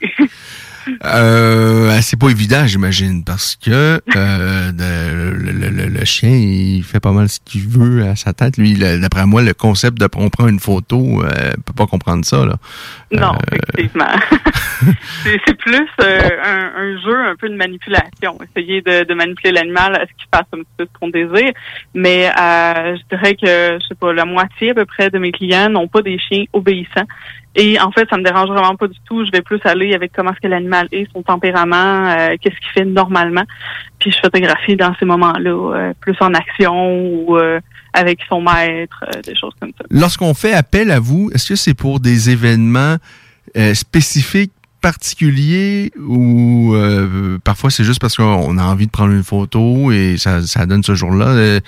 Pour- dans quel contexte on vous contacte? Euh, un peu n'importe quand, je dirais. Euh, je m'attendais à avoir, au début, quand j'ai commencé, c'est que je m'attendais à avoir plus de gens, mettons, au début, quand ils reçoivent Poppy, ou euh, à la fin de la vie, malheureusement. Et finalement, c'est c'est vraiment euh, un peu n'importe quand. OK. Mais c'est vraiment des addons. Les gens, ils me trouvent, et ils aiment beaucoup ce que je fais, ils aiment beaucoup mon style. Finalement, ils prennent une séance photo. Euh, souvent, ils vont en reprendre une autre plus tard euh, pour avoir un autre moment aussi dans la vie de, de leur chien. Et, et- et au Québec, on a cette particularité-là, c'est-à-dire on a euh, des paysages qui peuvent être fort différents avec les saisons. Euh, pour vous, là, si vous aviez à choisir une journée pour prendre une photo dans l'année, ce serait laquelle? Ce serait dans quelles circonstances? Ah, Toutes les saisons sont tellement belles. Mais je dirais que mon favori, c'est moi à août septembre. J'aime vraiment beaucoup la lumière à août et septembre. Euh, les plantes sont à maturité, la lumière est plus orangée. C'est un des moments que je préfère dans l'année, mais euh, chaque moment de l'année a quand même de quoi de magnifique, même le printemps. Il y a tellement de monde qui me disent oh, au printemps, en vrai, c'est laid. Mais j'aime ça, c'est beau, c'est brun, c'est une nature morte, mais ça vient tellement chercher la couleur des pelages des chiens euh, qui ont plus des teintes brunes dedans. C'est super beau. Lorsqu'on fait appel à vous, est-ce que souvent on, vous laisse tout entre les mains, c'est-à-dire, regarde Jessica, nous, euh, on n'a pas trop d'idées en tête, c'est un scénario, quelque chose, euh, laisse-toi aller, euh, euh, crée-nous quelque chose, un souvenir euh, qui qu'on va pouvoir conserver à vie et tout est possible. Oui, c'est ça. Ben, souvent, les gens, ils me laissent carte blanche, on peut dire ça comme ça. Euh, mais même à ça, quand ils me disent carte blanche, euh, je les mijote quand même un petit peu, savoir un peu plus qu'est-ce qu'ils veulent. Euh, c'est ça, dans le fond, de leur demander, euh, mais est-ce que vous voulez plus avoir des photos de vous et lui? Est-ce que tel contexte vous aimez ça? Quel type de photos vous aimez dans le style que je fais? Fait que finalement, je réussis un petit peu plus à trouver leur style à eux. Euh, mais la plupart vont être assez vagues dans qu'est-ce qu'ils veulent. Euh, là, on parle surtout des chiens parce que nous, c'est- une émission canine. Euh, Est-ce que euh, si ça vous est arrivé de jeter une séance complètement aux poubelles puis de se dire regarde on va remettre ça euh, il va falloir calmer le chien faire quelque chose parce que là moi j'ai- rien vraiment pour vous donner quelque chose de, de beau puis de le fun c'est c'est- est-ce que ça s'est déjà produit de dire euh, euh, Ben, c'est déjà arrivé un chien très, très excité pendant une séance, mais à ce moment-là, surtout quand j'ai rien, et après, je leur dis on va attendre. On va attendre qu'il se calme, on va faire d'autres choses, on va changer d'idée. euh, surtout avec un chien, c'est donc moins plus facile de faire ça. Avec un chat, c'est vraiment, vraiment difficile. Un chat, quand tu as une idée en tête, c'est vraiment tough. Que ça, c'est c'est plus... euh, les, les signaux de stress paraissent vraiment plus, je trouve, sur un chat. Sur un chien, ben quand on va ramener, mettons, le jeu, les gâteries, euh, ramener l'interaction avec son humain, normalement, je suis capable d'aller rechercher de quoi. est-ce que vous avez pris des arrivé... euh, Avez-vous avez-vous pris des cours en éducation euh, canine ou avec les animaux pour pouvoir pour pouvoir justement un peu les amadouer? Ben, j'ai jamais pris de cours officiellement en comportement canin. Euh, par contre, avec ma Boston Terrier, j'ai fait quand même plusieurs rencontres avec des comportementalistes. Euh, ma Boston étant un chien anxieux et peureux, on dirait que j'en suis venue à me spécialiser avec les gens qui ont des chiens anxieux et peureux. Donc souvent, ces gens-là viennent me voir, m'expliquent comment est leur chien. Puis je suis comme, ben, y a pas de problème, j'ai déjà un chien comme ça. Je sais qu'est-ce qu'il faut pas faire. Euh, mais j'ai jamais pris de cours officiellement là-dedans, mais c'est un domaine qui m'intéresse vraiment beaucoup. Je m'informe beaucoup à ce sujet-là. Je fais beaucoup de recherches et tout, mais euh, pas, pas de rien d'officiel. Euh, J'imagine comme photographe, vous ne faites pas que des animaux. Est-ce que, euh, en fait, euh, pour une famille sans animaux, c'est aussi possible ou? Oui, ça arrive des fois. Ben, c'est sûr que je me je m'affiche comme photographe animalière, donc c'est ma spécialité. Mais euh, souvent, ça va être plus des gens que je connais. OK, donc le gros de votre travail, c'est vraiment ça. là. C'est vraiment avec des animaux? Oui. OK. Oui, vraiment. Fait que, ça arrive que je fais des familles, maternité. Euh, en fait, souvent, maternité, ça va être avec un chien. Euh, et des fois, je vais prendre leur première séance photo après, mais souvent, je vais les référer à des gens que c'est leur spécialité de prendre des nouveaux-nés euh, et des enfants en bas âge. Et sinon, du mariage, ça arrive, mais quand c'est des clients, encore une fois. Donc, euh, c'est c'est vraiment plus au niveau des animaux de compagnie. Euh, bon, on pense, on pense évidemment aux chiens, aux chats. Est-ce qu'il y a autre chose que vous avez capté? Hum, des oiseaux, des reptiles et des insectes. oui, ça, Oui, c'est- insectes, celle-là, c'est- surpris. Et là, vous, euh, vous, euh, vous vous la jouez comme si c'était euh, normal? Ben, pas... Ben, vu que les insectes, c'est moins mon trip, là, on va se le dire. Mais je demandais vraiment plus conseil à la personne. Veux-tu bouger dans ta bébite? Veux-tu bouger ta menthe religieuse? C'était quand même euh, un peu plus spécial, mais c'était super intéressant pareil. C'est- des animaux, puis c'est cool. là. Mais vraiment, j'aime mieux les petites bêtes poilues, chiens, chats. Euh, euh, donc, les chiens, c'est plus facile. Est-ce que ça veut nécessairement dire que les plus belles images, c'est surtout avec des chiens par rapport aux chats? Hum, c'est pas mal 50-50. Euh, je fais quand même beaucoup de chats, mais surtout des chats qui font de la compétition. Donc, c'est des chats qui sont habitués de se faire manipuler, qui sont habitués de sortir. Euh, fait que ça, c'est vraiment le fun. C'est c'est des chats joueurs, bien souvent. Fait qu'on peut faire toutes sortes de chats vraiment différentes. Ils sont plus en studio. Au lieu euh, chien, j'en fais beaucoup plus à l'extérieur. Euh, par rapport aux chiens, est-ce que vous constatez une différence entre les mâles et les femelles? Est-ce que les mâles sont plus euh, euh, difficiles à maintenir en place? Je parle évidemment si on fait une moyenne. Là. Ouais, ben, je dirais pas que j'ai constaté une différence. Non, OK. C'est-à-dire que mâle ou femelle, euh, castré ou non, je vois pas de différence dans son comportement, mais c'est sûr que le maître va vraiment beaucoup participer à la séance. Il va souvent faire partie des photos aussi. Mais je demande beaucoup aux gens de participer. Est-ce qu'il y a des races de chiens, c'est plus compliqué où vous vous dites, ouais, là, la veille, je vais me coucher de bonne heure parce que ça, ça sera pas évident. C'est pas gagné? Particulièrement, je dirais que c'est vraiment plus euh, l'interaction qu'ils ont avec leur humain, si elle est déjà super bonne ou non. Puis après ça, ça va quand même très bien. Mais tu sais, il n'y a pas d'occasion que je dirais Oh my god, ça n'a pas d'allure, qu'est-ce que je fais là?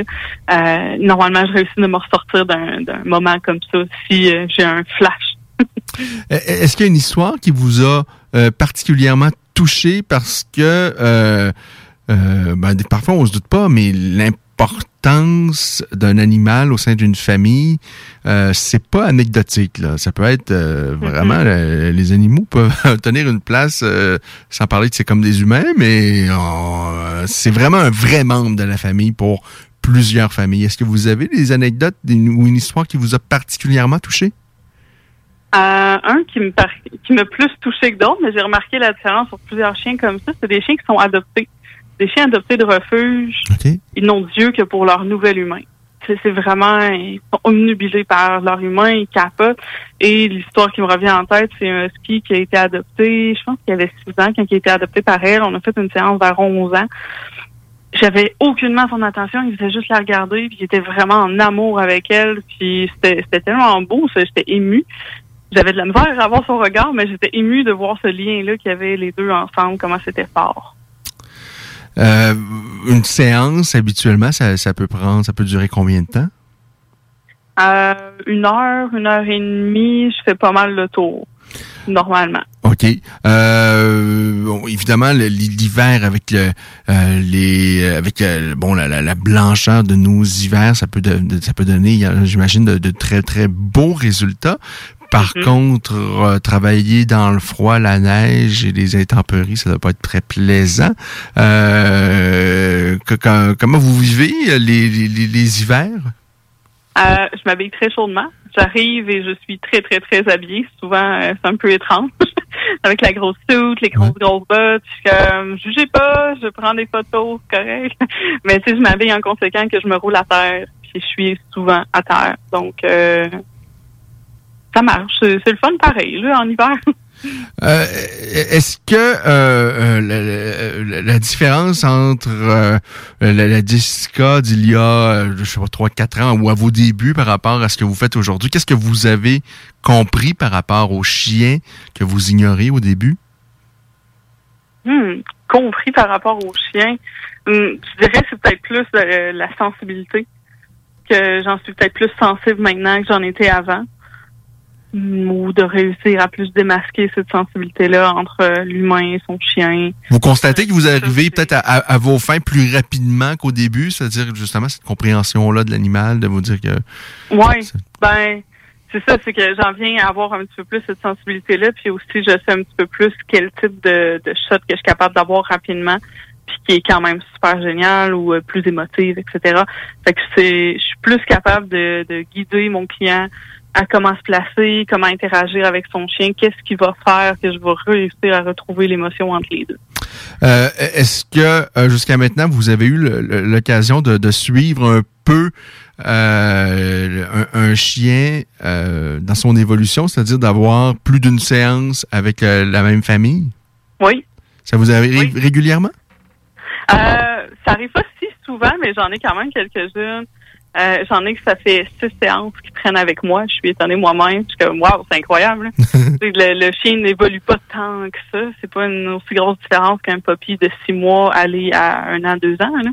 Fait que des fois, c'est juste dans des environnements différents. On fait des contextes différents. Ça donne des séances totalement différentes. C'est vraiment le fun. C'est un gros honneur pour moi quand quelqu'un vient me revoir à autant de reprises que ça. Et moi, je suis pas du tout photo dans la vie, mais je suis rendu à un âge où je commence à regretter, où je me dis, euh, à ce moment-là, on a, j'aimerais ça, là, d'avoir un souvenir. Et euh, bon, à l'époque, j'étais trop, euh, je sais pas, je, je portais pas attention à ça et je commence à avoir des regrets en ce sens-là. Euh, Est-ce que euh, votre clientèle, elle est davantage féminine? Parce que j'ai l'impression que nous, les, les, hommes, souvent, en tout cas, moi, je suis comme ça, je sais pas pour les autres, là. C'est-à-dire les photos, surtout avant, euh, je m'en foutais, là. Prenais pas de photos, j'aimais pas être sur des photos, puis euh, pas le temps d'avoir des souvenirs. euh, mais là, je commence à regretter parce qu'il y a vraiment des moments dans la vie où tu te dis, euh, ouais, ça aurait été plaisant d'avoir des souvenirs. Euh, votre clientèle, elle, est particulièrement féminine ou... euh, Pas mal féminine, je dirais. Ah mais oui? souvent, les messieurs viennent me voir, c'est pour acheter un certificat cadeau pour madame. C'est à ce moment-là que je vois monsieur. Du temps, donne un cadeau. Euh, souvent, c'est ça. Puis souvent, quand ils viennent en couple, c'est madame qui a forcé pour que monsieur vienne. Et euh, ben, ça prend un petit peu plus de travail pour réussir à avoir une séance euh, avec tout le monde ensemble. C'est- rare que les les gars vont genre s'intégrer puis être comme ah, je veux des photos avec mon chien ça c'est plus rare Ah, on est vraiment niaiseux, hein? mais ils sont super contents après. Ouais. prennent ces photos-là, sont vraiment heureux. Fait que c'est, je pense que c'est plus dur de vous motiver. Oui, non, euh, je pense effectivement, je pense qu'il y a pour certains. euh, moi, je pense, en tout cas, on va parler pour moi là, euh, euh, pas de niaiseux parfois, euh, parce que vraiment, je pense que ça peut être vraiment des beaux souvenirs. Puis il y a vraiment là, je, je pense à ça, à des souvenirs du passé où je me dis, Caroline, ça, ça pas de sens que j'ai pas de photo de ça.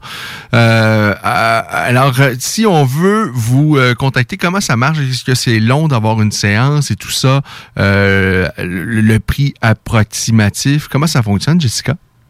Euh, le délai en ce moment est d'environ une à deux semaines. Euh, surtout si c'est sur semaine. Sur semaine, j'ai vraiment plus de disponibilité. On s'entend aussi qu'il y a plus de jours sur semaine. Euh, et la fin de semaine, là, c'est un tout petit peu plus long, surtout avec l'automne qui arrive. C'est déjà mon mois d'octobre est à moitié plein. Euh, ça va vite quand même. là. Donc, euh, les grosses saisons, faut se prendre d'avance. En été, euh, dans les autres saisons, une à deux semaines, euh, c'est suffisant. Et au niveau de mes tarifs, ben, je fonctionne en fait par prix de séance. Je fonctionne à la carte, on peut dire ça de même. Euh, c'est qu'une heure de séance, c'est 150 dollars plus taxes. Et puis là, par la suite, quand je retouche les photos, je fais un tri sommaire, j'envoie une galerie web.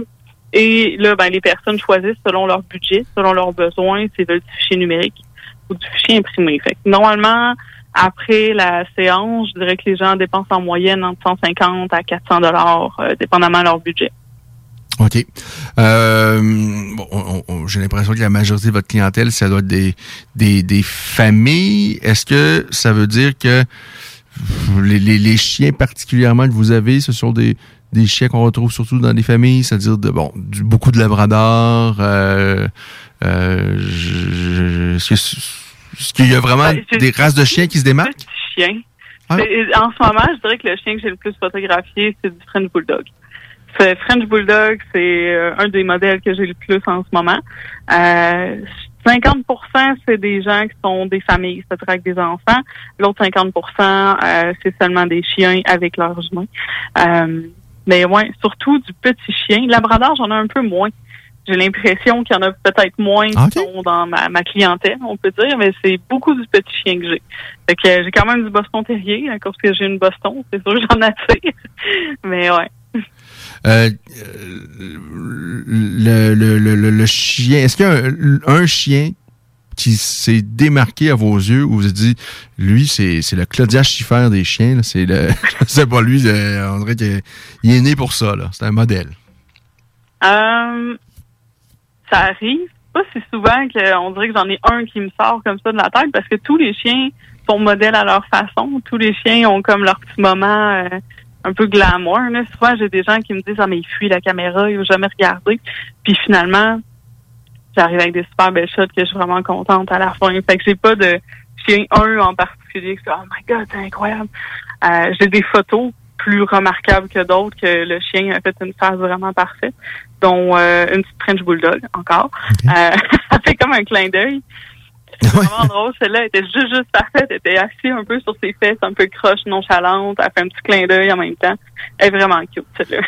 Euh, le- et, et votre euh, dalmatien, est-ce qu'il a été choisi en particulier à cause de l'aspect? Il me semble que, bon, évidemment, il, il y a un aspect pour euh, une photographe, j'imagine, dans ce chien-là. Euh, on s'entend, il, il- il est particulier, il, il est né pour être pris en photo.